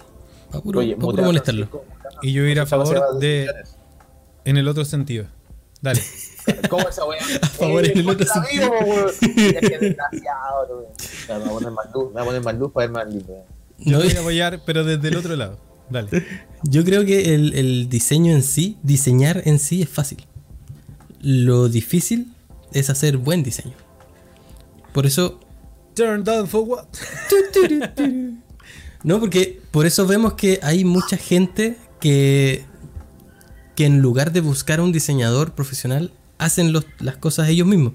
En, en muchos casos se entiende, o sea, en, en empresas pequeñas que no tienen presupuesto, es natural que los mismos dueños se hagan cargo de, de- de la parte de visual, pero hay empresas más grandes que, eh, no sé, a veces el, el mismo, no sé, el mismo ingeniero comercial que está encargado del área de marketing hace las piezas de diseño. Y relativamente fácil porque pareciera que el diseño es simplemente saber usar Photoshop, saber usar Illustrator, pero el- lo difícil es saber cómo construir una pieza, cómo componer bien para, eh, dirigir, para dirigir la atención de, de- del espectador, etcétera, eh, tra- con- transmitir bien un mensaje, o sea, conseguir eso no es fácil. Más allá del estrés que cada, que cada empleo en sí conlleva, no es fácil llegar a hacer eso si no tienes, uno, la, la instrucción correcta, y por eso no, con, con aquello no quiero solamente hablar de la universidad o de la institución, sino haber leído o haber tenido un, un- bagaje visual y además tener el, ingenio para poder llegar a una solución, a un- a una necesidad de diseño. Y eso no es fácil conseguirlo. Incluso Yo- hay diseñadores titulados que no tienen esa, esa astucia para llegar a, a piezas de diseño que funcionen bien. Sí, estoy de acuerdo. No, no, no considero que sea, que sea una disciplina fácil. Eh, to- todas las variables que, que- que se requiere manejar de alguna manera al, al momento de diseñar, a veces no nos damos cuenta, a veces no le tomamos el, el peso.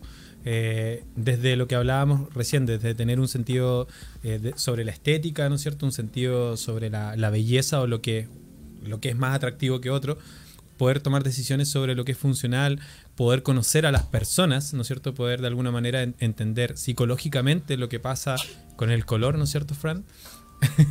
entender de alguna manera todas las variables que hay respecto del uso de, de algo que estamos haciendo, yo considero que no, no es para nada fácil. Y llevándolo a otro plano, el tema de la creatividad, de mantenerte constantemente creando e inventando cosas, eh, agota. Yo después de este programa, yo, yo me acuesto, la verdad, y duermo, me tomo una, una dipirona. Una dipirona.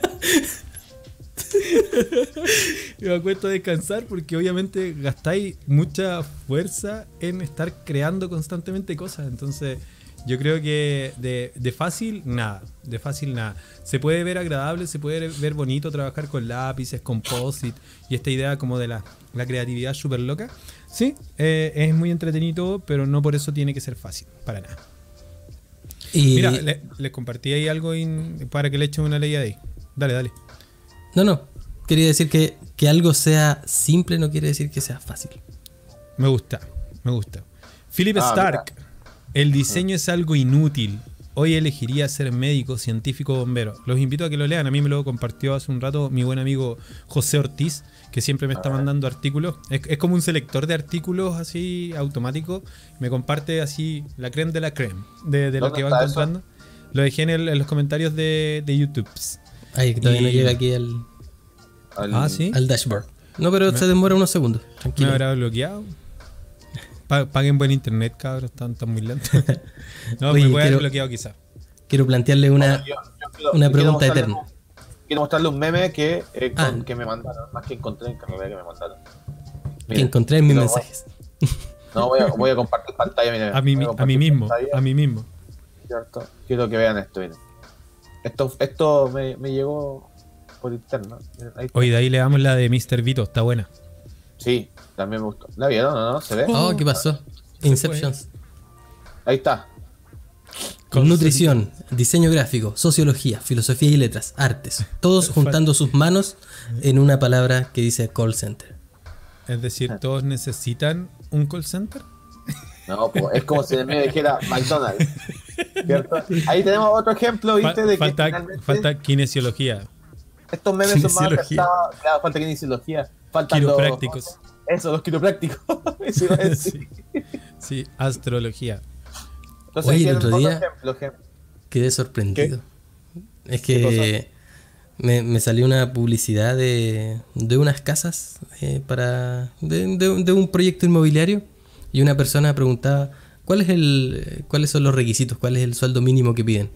Eh, no, el sueldo mínimo son como un millón setecientos, porque era una casa más o menos grande.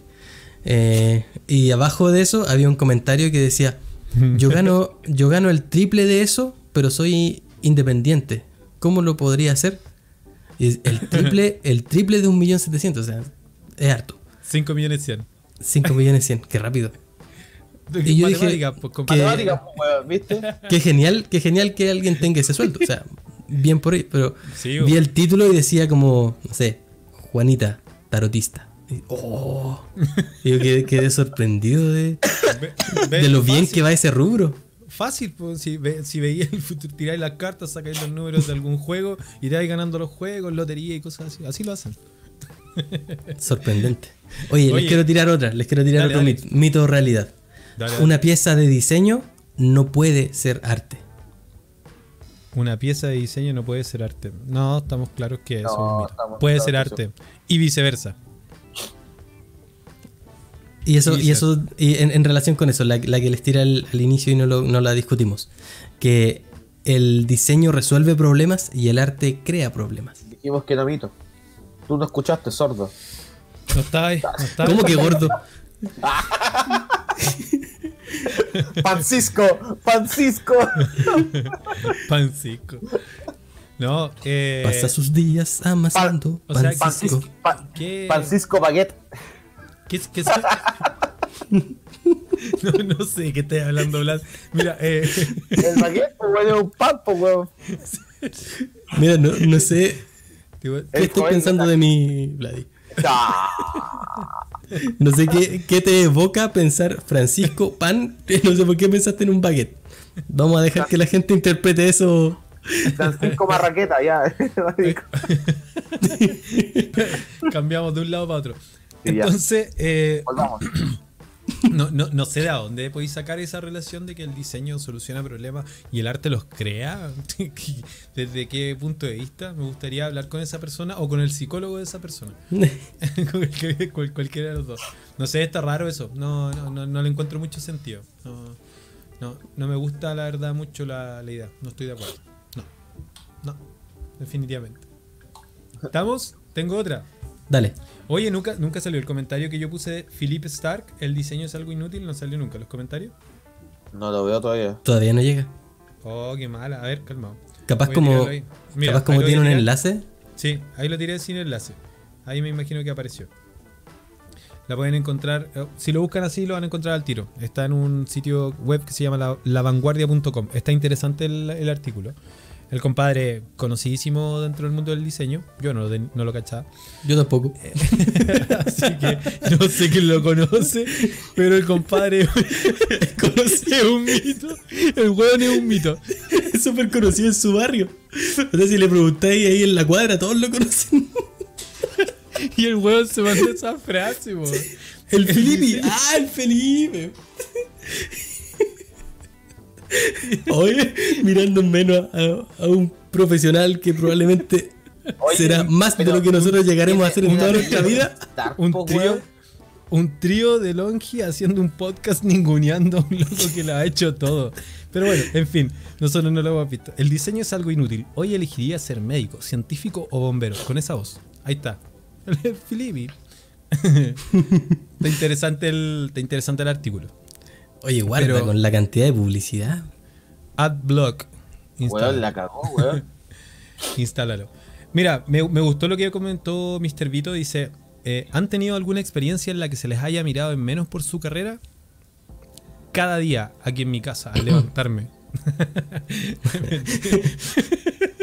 Mentira. No, eh, he estado en reuniones en las que se ha dado esa sensación. Me como de- imagino al Joel así en la mañana, así. Lo, lo mira la Andrea. Joel, ¿por qué eres diseñador? Pues si tú también eres diseñadora. Con uno es suficiente. Ya, pero mira esta weá. Este weón es como Antonio Stark, po, weón. Sí, po. Sí. Su papá fue Pero ingeniero aeronáutico. Este, esta weá es mentira, esta historia. ¿Dónde mierda es la vanguardia, weón? Esta weá es falsa, weón. A ver, vamos a pensar. La fuente, weón. Esta weá es Fuente, la legal. la vanguardia. Última noticia. Hay que ser No muy a La patudo. vanguardia. Esto Pa' weón, estar- copian artículo nomás. Hay que ser muy patudo para estar hablando mal de esta persona que. Y del sitio. Debe ser Se lo máximo. de- de- Descalificando todo, loco. Así como, no, aquí nosotros desde nuestro trono de oro, ¿no es cierto? En la cima de No, nuestra no. carrera. Nuestro tono de oro no, pero es que igual no podéis. Aquí, decir- tapado en alergia, hablando mal de una persona. Ah, Los antihistamínicos son un mito. Oye, pero me gusta la, la- la frase de Mr. Vito. Yo, yo sí he estado en reuniones en donde justamente se ha, se ha dado esa sensación como de eh, yo soy psicólogo, yo soy, eh, no sé, ingeniero, yo soy lo que sea. Y de repente, ¿y tú ¿Sabes qué? haces? Yo soy diseñador gráfico. Como, ah, mira, qué entretenido. Y así como... Es que listo, y todo es depende. que- mira, Dale, dale. Yo creo que depende mucho del- de lo que decía el Fran, weón. De, de, de según cómo se mire, todo depende. Sí. También de la red de, de la red de personas con la que te rodeas. Finalmente, a mí me pasa mucho que cuando yo estoy, por ejemplo, con mi amigo, yo digo soy diseñador gráfico, tengo amigos que son sociólogos, músicos, eh, ingenieros, tengo un grupo de amigos variados, ¿cierto? Eh, que de, de distintas carreras. Y finalmente, eh, cuando hablamos todos, la mayoría dice, no, el Blay hace diseño y hace un sitio web, la raja. Weón, ¿Cachai? Que lo que yo hago está súper bien visto en, en- en mi grupo, weón, cercano, y con la gente que me rodea. Y no porque yo lo pida así, sino porque es la apreciación que tienen ellos de mi trabajo. Entonces depende mucho, yo creo, de eh, la visión que tiene la gente en general.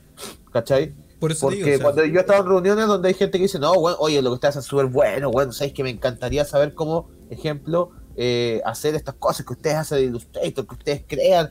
Weón, hay gente que le encantaría tener Los eh, monitos. la creatividad, los monitos. Y sin ir ¿Sabéis más cuando- lejos, y, y por lo último, en el, en el documental de Design Disruptor está este weón que es el. qué buen documental. Sí, se me olvida siempre el nombre de este weón, que es el compadre de Airbnb, Martín González. que es el ingeniero que se transformó en diseñador. ¿Cachai? Que el weón dice, oye, yo era ingeniero, weón, y me enamoré del diseño, weón. El Esteban Trabajos. Y el weón se cambió de un lado para otro, weón. Es sorprendente. O sea, o sea, claramente acá en Chile se da eso porque justamente es un tema cultural. Eso es lo que yo pienso, que es un Somos tema de miradores, somos miradores menos. Sí, Si no- chileno, sí. chileno. Los mismos tres hueones que acaban de vapulear el artículo de una Eso mismo, persona. Eso mismo iba a decir, así no somos todos súper chaqueteros, porque vimos la weá del weón y porque tenía apellido Stark y ah, este weón de mentira, Tony Stark, pura Y weá. fue, y fue él, pues, él, él que lo dice y él lo analiza. está bien, está bien. Mira, ¿Sabes está cuando, yo he sentido que, que, eh, que he sido mirado en menos? No necesariamente por la carrera, pero cuando te ven dibujando y te dicen, ¿qué pasó? Es que cuando sigo mirado en menos, no necesariamente en la carrera, es no, no, no, no, no digan, no digan nada más. Estamos hablando de la carrera, hablemos de diseño. No, no, si- sino no precisamente producto de ser bajo el título diseñador gráfico, sino cuando me han visto dibujando y me dicen, dibújame. No, no. claro. Ese- Dibújame. es- eso es lo peor que le pueden decir. a- cuando, cuando vean a alguien dibujando, lo peor que pueden decirle es, dibújame. Pero sí, para ti es fácil. Para ti Ah, es fácil. claro. Más fácil es pegarte un combo en el hocico, tonto y la. No, perdón. Ya, ya, ¿cachaste, no? No, ¿sabes Se me sale. que yo sí Diseñores. creo- Yo que yo sí creo que la cultura china está muy arraigado eh, la discriminación por sector. Ejemplo, el Fran, el Fran, yo o tú, no sé mejor en realidad de, de dónde es originario. Sabemos que. Isla de Pascua. África. Isla de Pascua. África. ¿Cachai? ¿Todos venimos de allá? No, pero Indios del ejemplo, norte. es muy mal visto, eh, eh, no muy mal visto, sino que de repente nos faltan los güeyes que le preguntan, oye, ¿y tú de qué parte vienes de Santiago? Eris. Yo no, ¿De qué yo no, yo digo, digo, no, yo nací en Macul, he vivido en Puente Alto, hago clase en La Pintana, viví en el centro, de repente viví en Providencia, volví a Macul y sigo haciendo clase en La Pintana. Ah, ya, ah, y, en Ah, Macul yo solo quería ver si me podíais llevar.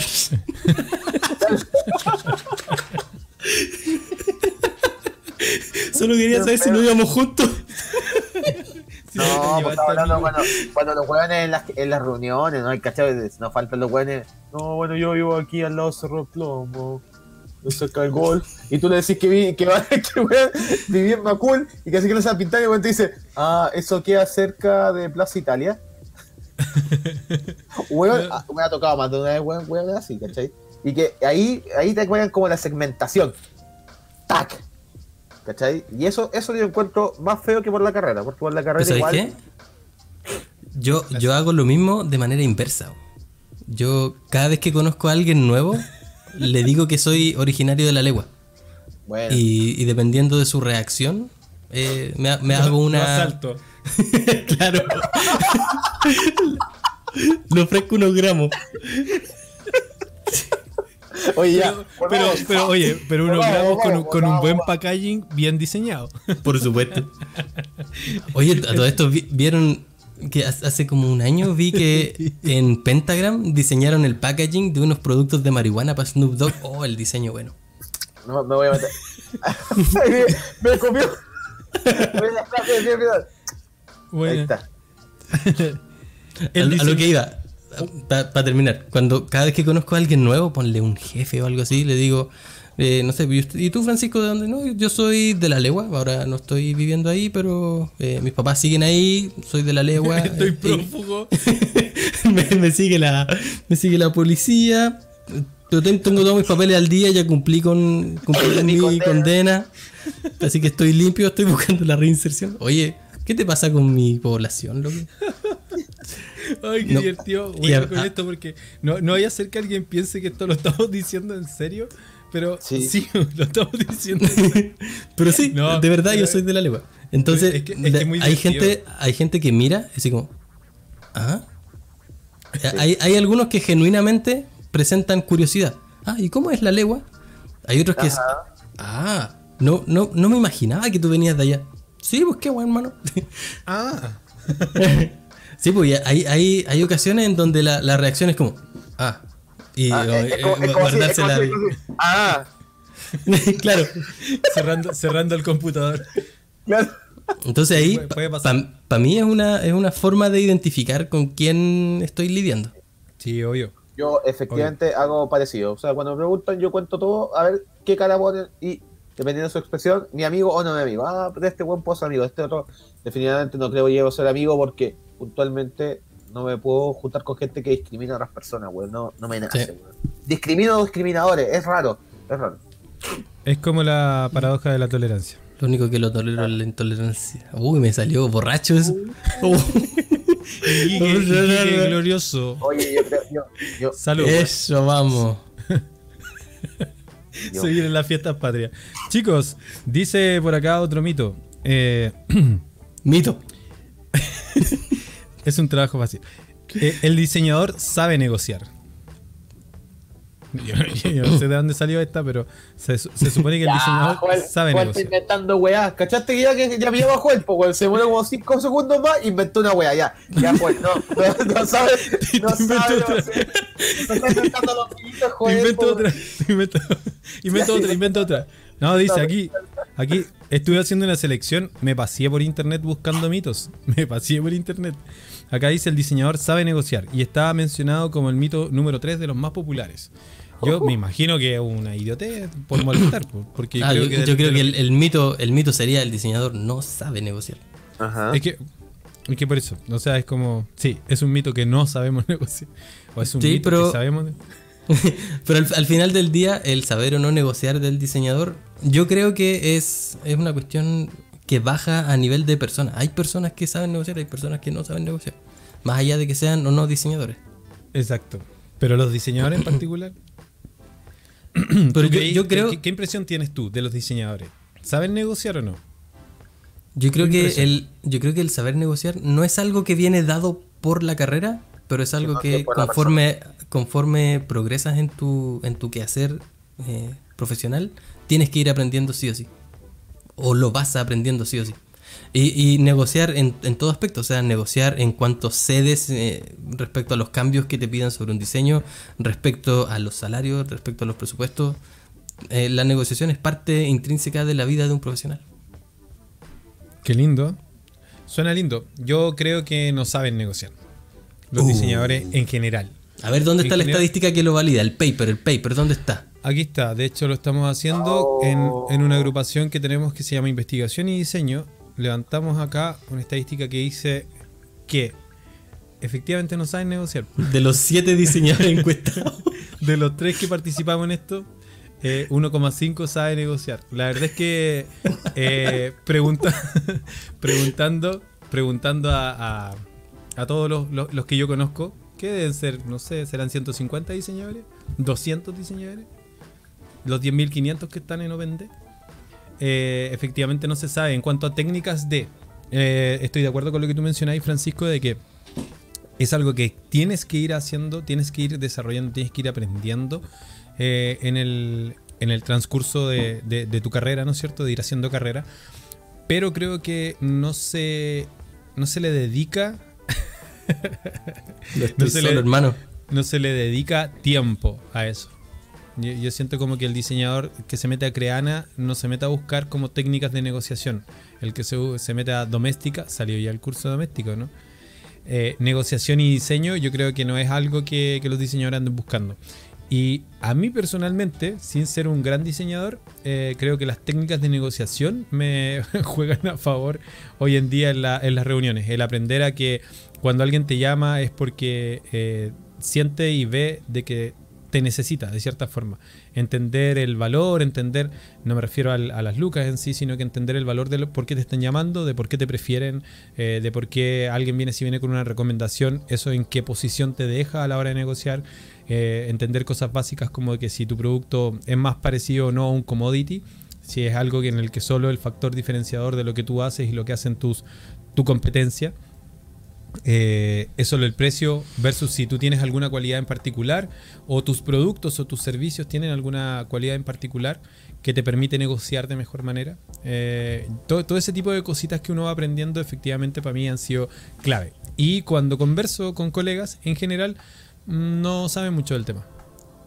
No, no, no aplican, no, no tienen como técnicas o metodologías Es para... porque- es porque en las escuelas, bueno, ahora se está aplicando, hay ramos para eso, pero eh, hasta, no sé, bueno, yo me acuerdo haber pasado por varias escuelas de diseño y en ninguna eh, hay ramos de negociación. En ninguna, en ninguna escuela de diseño, por lo menos a los chicos se les enseña eh, cómo cobrar, cuánto cobrar y cómo negociar. Y eso es súper importante. Y yo sé que de repente es que los temas, los temas de, a nivel de educación de diseño los ve gente de repente de más arriba que no trabaja en diseño. Es como esto, esta es la clásica del comercial versus el diseñador, ¿cachai? Cuando el comercial ve- llega y vende un producto en, en tiempos irrisorios, weón, y después el diseñador está todo estresado haciendo la weá contra el tiempo porque el tipo que lo vendió no cachaba los procesos de diseño ni lo- los procesos para poder generar una pieza gráfica. Es lo mismo que pasa con las carreras. Entonces, la gente que genera más arriba los contenidos para una carrera, muchas veces, que son diseñadores instruccionales, que está súper bien desde el lado pedagógico, no conocen cómo se debería diseñar algunos contenidos para carreras de diseño. Y eso genera justamente que tengamos profesionales que no saben negociar, que no tienen ni idea, ejemplo, cómo armar un presupuesto, una cotización, que si tú les preguntáis cómo sacar el IVA, cómo sacar el 10% de una boleta, no saben, ¿cierto? Entonces, es su, el 1075, de hecho, ahora de la boleta. ¿ya? Buena. eh, es importante que eh, las escuelas empiecen a hacer esos cambios. ¿Ya? ¿Cachai, Mauricio? Yo hablando cosas importantes y el Vladi, la media carita, estoy con alergia, Mauricio, estoy con alergia. Pero es que Mauricio llegó tarde. Eh, de, eso- de hecho, de hecho quedó, ausen- Alergia. que- quedó ausente a menos que presente su justificativo. Bueno, entonces. Oh, se, se me ca- se me cayó el Stan Lee. Ah, ah, Es tan lindo, es tan Bueno, lindo. Yo hoy día estoy con mis aritos de luz, miren. Ah, Oye, agregué mi aptitud nueva para que me validen en, en al LinkedIn. toque. Yo ni te tengo de contacto. Ya, seguimos porque ya nos quedan un par solamente de los que inventé. Mira, acá tengo otro que inventé. Dele, dele. A ver. Eh, espera, espera, espera. Ahí mencionó Andrés, mientras invento otro. Andrés eh, Rodríguez dijo: El mito es que por ser diseñador, sepas o no sepas diseñar. Ese, ese que está puesto ahí, buena. Eh, no sé. Yo creo que el mito es que hay una directa relación entre tus capacidades de negociación y que seas diseñador. Ya, bueno. ¿Alguien, ¿Alguien da más? ¿Alguien quiere poner otra variable de esto? Oye, pero un abrazo enorme a Edward Salas de la Legua también. Grande la Legua. impecable. Bueno, Edward. Entonces, ¿Compartiste algo, Leo? Mira qué cosa estoy valiendo a jugar. Ah, ya. de verdad. Ah, buena, buena, buena. Ahí estoy. Ah, eh, ah, encu- en- encuentra, encuentra, la, encuentra la aptitud. Otras Agrego valor, cacha, cacha. Agrego valor y tecnología de tu empresa por uso monociclo, Airwheel. Está, toma. Hermoso. Ahí está. Y acá, cacha, cacha. Aquí está. Hemos Excelente. trabajado justo en el mismo proyecto equipo, mira, ahí está. Y acabamos de excelente. ¿Cierto? Y se puede escribir acá, no, no se puede escribir acá. No, se no puede creo. escribir, sería genial. Ya, ahí está, validado, yo cumplí. Perfecto. Muchas gracias. Perfecto. Eh, el diseñador. El diseñador siempre es creativo. O creatividad y diseño eh, van de la mano. ¿Tengo que ser creativo para ser diseñador? ¿O no es necesario ser creativo para ser diseñador? Ya, acá tenemos que separar dos cosas. Tenemos que separar la creatividad del de lo técnico. ¿Ya? El Ya. diseño, si bien necesita creatividad en muchos aspectos, también tiene ciertas reglas o normas que son técnicas. Y que dentro de todo uno puede diseñar una pieza gráfica sin llegar a ser creativo, simplemente cumpliendo con lo técnico.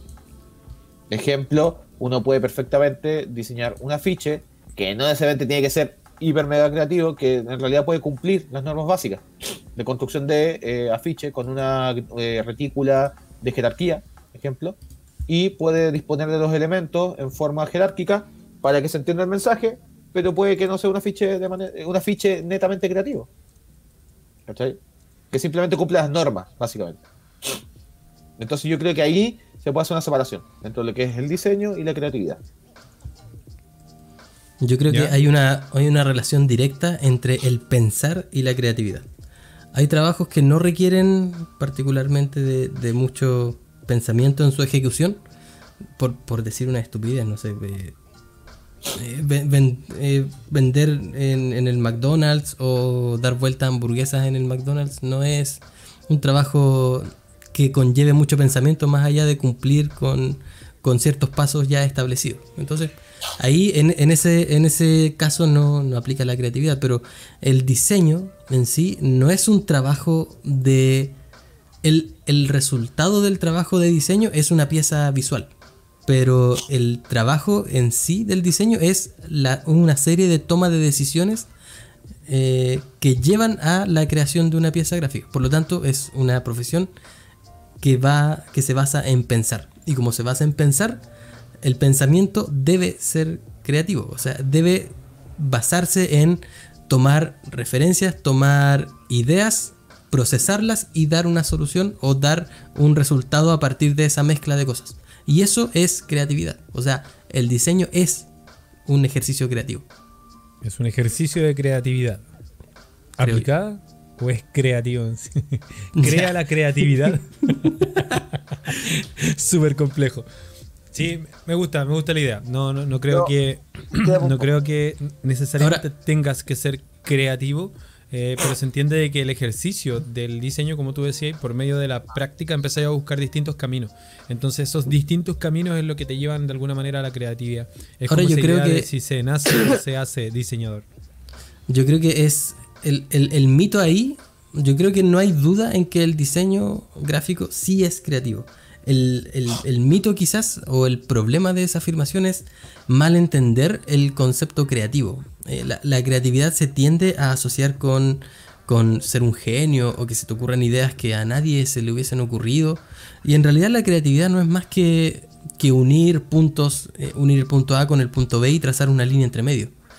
Eh, y eso lo puede hacer cualquier persona. O sea, la creatividad no es exclusiva de personas que se dediquen a cierta área o estudien cierta, ciertas disciplinas. La creatividad es algo inherente al ser humano, o por lo menos al ser humano que criado en, una sociedad. Eh, solo que algunos lo usan eh, profesionalmente y otros simplemente no lo usan profesionalmente, pero el diseño sí es creatividad. Ahora, la creatividad no necesariamente es genialidad o no es necesariamente inventiva, que son cosas distintas.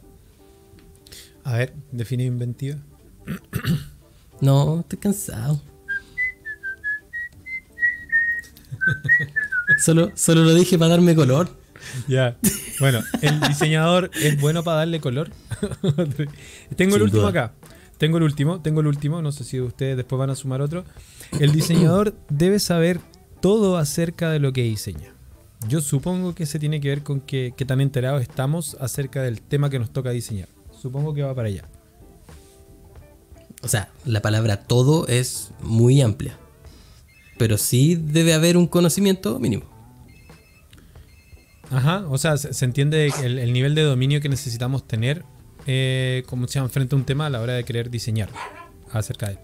Claro, o sea, por, ejemplo, yo no sé, sé muy poco, casi nada de fútbol, por ejemplo. Y en alguna ocasión me tocó diseñar algo para Universia, creo que tenían una, copa de, fútbol. Ah, ya veo quién hizo el proyecto que yo no tuve. ya veo cuando perdí el proyecto. Dale.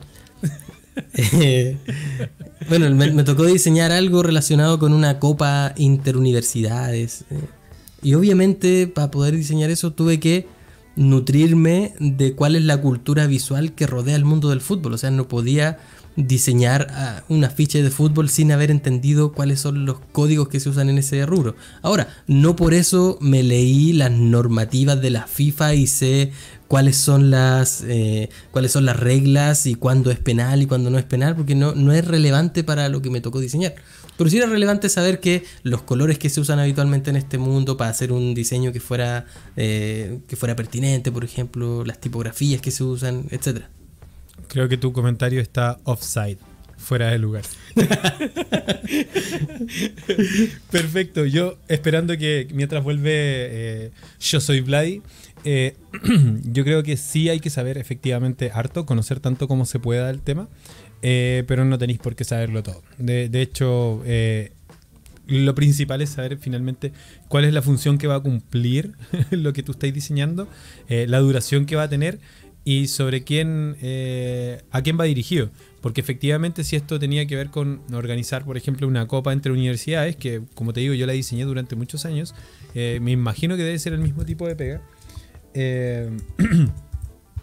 Finalmente lo que estáis haciendo es organizar información en pantalla para determinar cómo eran las ligas, quiénes jugaban contra quién, o sea, era básicamente organizar información. Por ende, saber de fútbol no, no sé si era tan, tan relevante en ese minuto.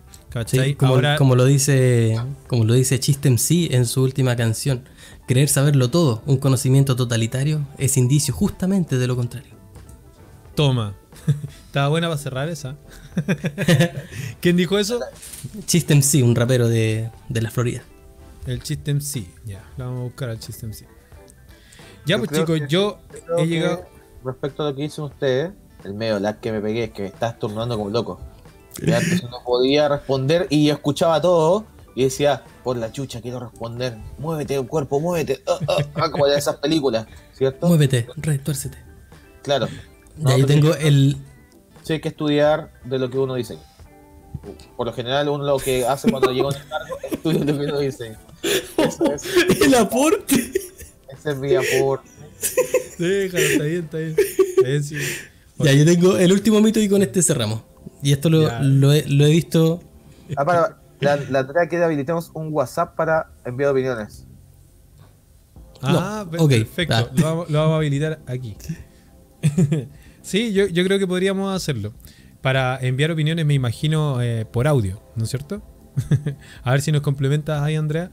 Sería como para enviar opiniones por audio. Estaría entretenido. Hagamos un Vale- grupo. Vale, Gallam el para el grupo acá, podcast. Hagámoslo en Discord. Ahora yo, yo todo lo hago en Discord. y me, me- me siento un anciano cuando les menciono Discord a los estudiantes y es como, ah, el profe en Discord. Así como, qué, qué loquillo este profe.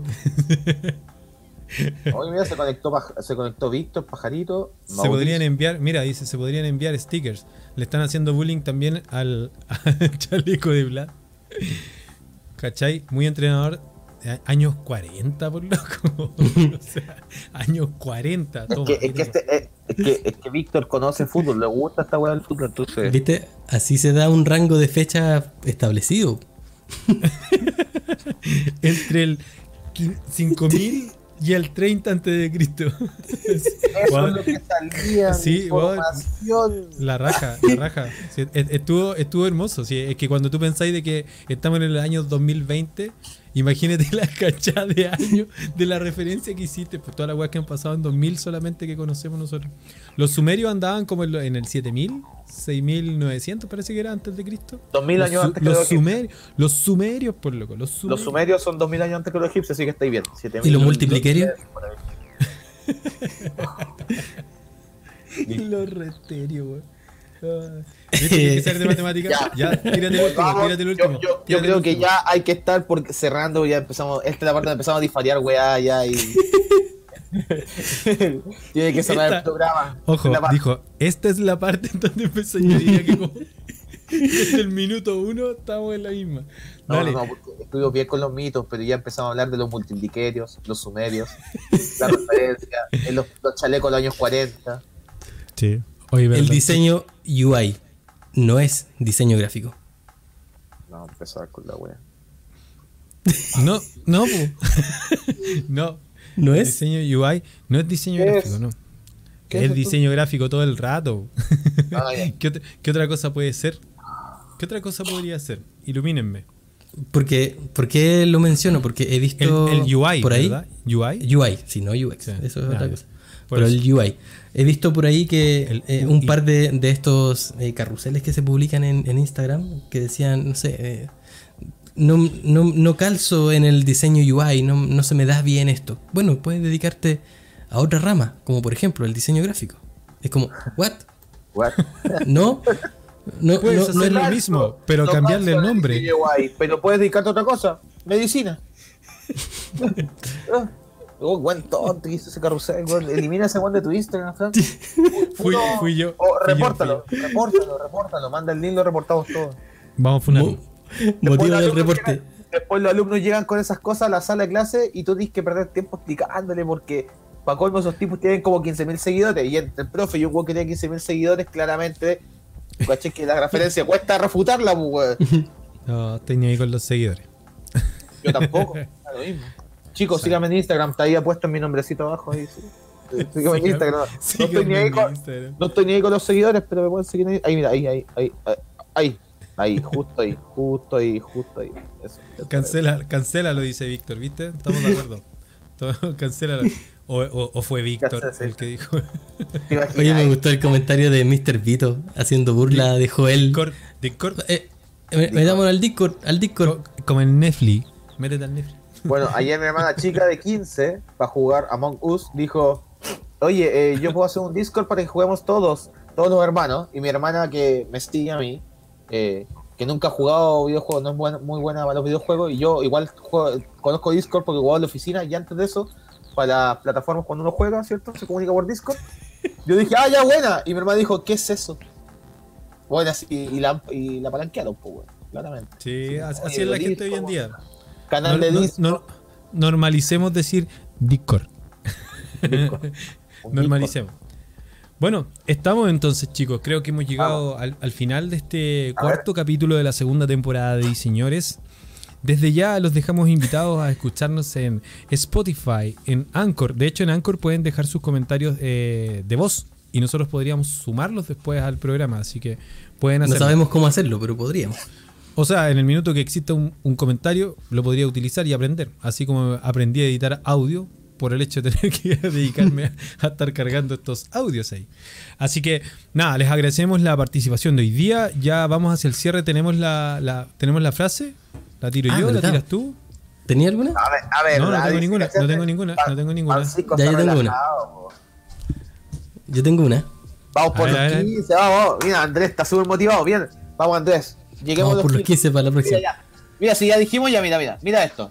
Esto está guardado acá al lado del podcast, todo asado. Pero yo ya dije ya, llegamos a los 100, se sortea.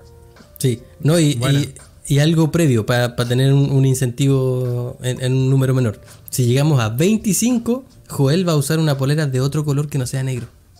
Ya. ¿Sí? Y yo cambio una polera chaleco. blanca. Ya, yo me cambio el chaleco. Uso otro chaleco. Yo me afeito. Y, Ah, y yo, puedo regalar, yo puedo regalar un libro en donde salgo yo, mira. Oh. Puedo regalar esto. Es un librazo de Enedi.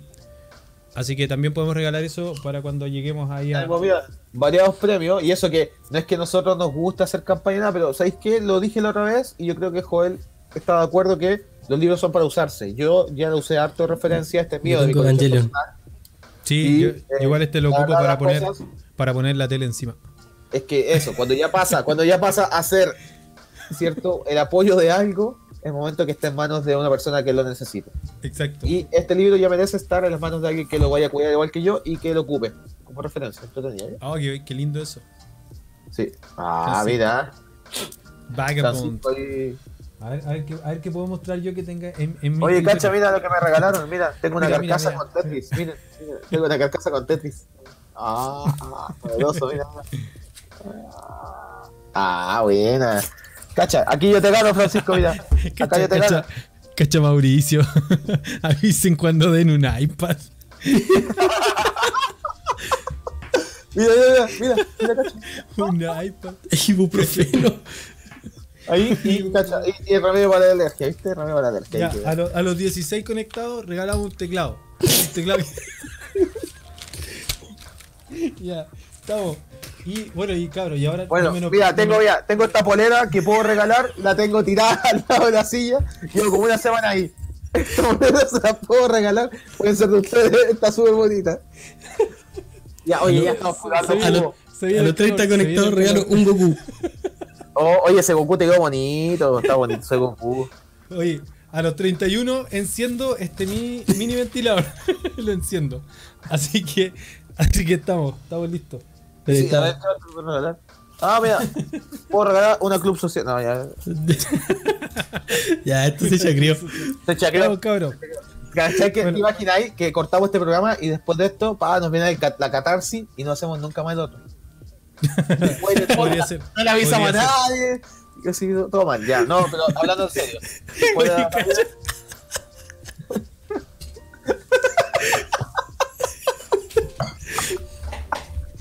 Esta weá fue un gag. Un gag. Huevón, nos mato. Cuando, cuando edite, el- cuando edite este audio, le voy a poner al final ese, ese sonido de. Y Sí. se divertirán. Tan, tan, tan. Pero eso es de bienvenido, po. Sí, sí, sí. po. Sí, sí, pues, pero es porque no tenemos el happening con después nos bajan el audio. A ver, Oye. Víctor, ¿qué es lo que está queriendo decir? Que nosotros somos un, un entretenimiento para que, el, para que el pueblo esté tranquilo mientras una dictadura hace el mal al país. ¿Quiere, quiere que.? Este es hap- happen- Happening con D. Ya, chicos, estamos. Frase, ¿estamos listos? vamos, ya. espérame. Ok, gracias a todos por estar ahí conectados. Eh, tengo la tarea pendiente de subir esto a Spotify. Por el momento les agradecemos que nos hagan difusión a través de YouTube o cualquier otra red social. Gracias por seguir escuchándonos. Eh, la verdad es que nos sorprende la cantidad de, de audio escuchas que tenemos. Así que nos vemos la próxima semana. Y recuerden, todo pasa para algo. Oh, ahora sí. Y recuerden, todo pasa por algo. Y lo que no pasa, también es por algo. ¡Corte! Que estén bien, se cuidan. Nos vemos.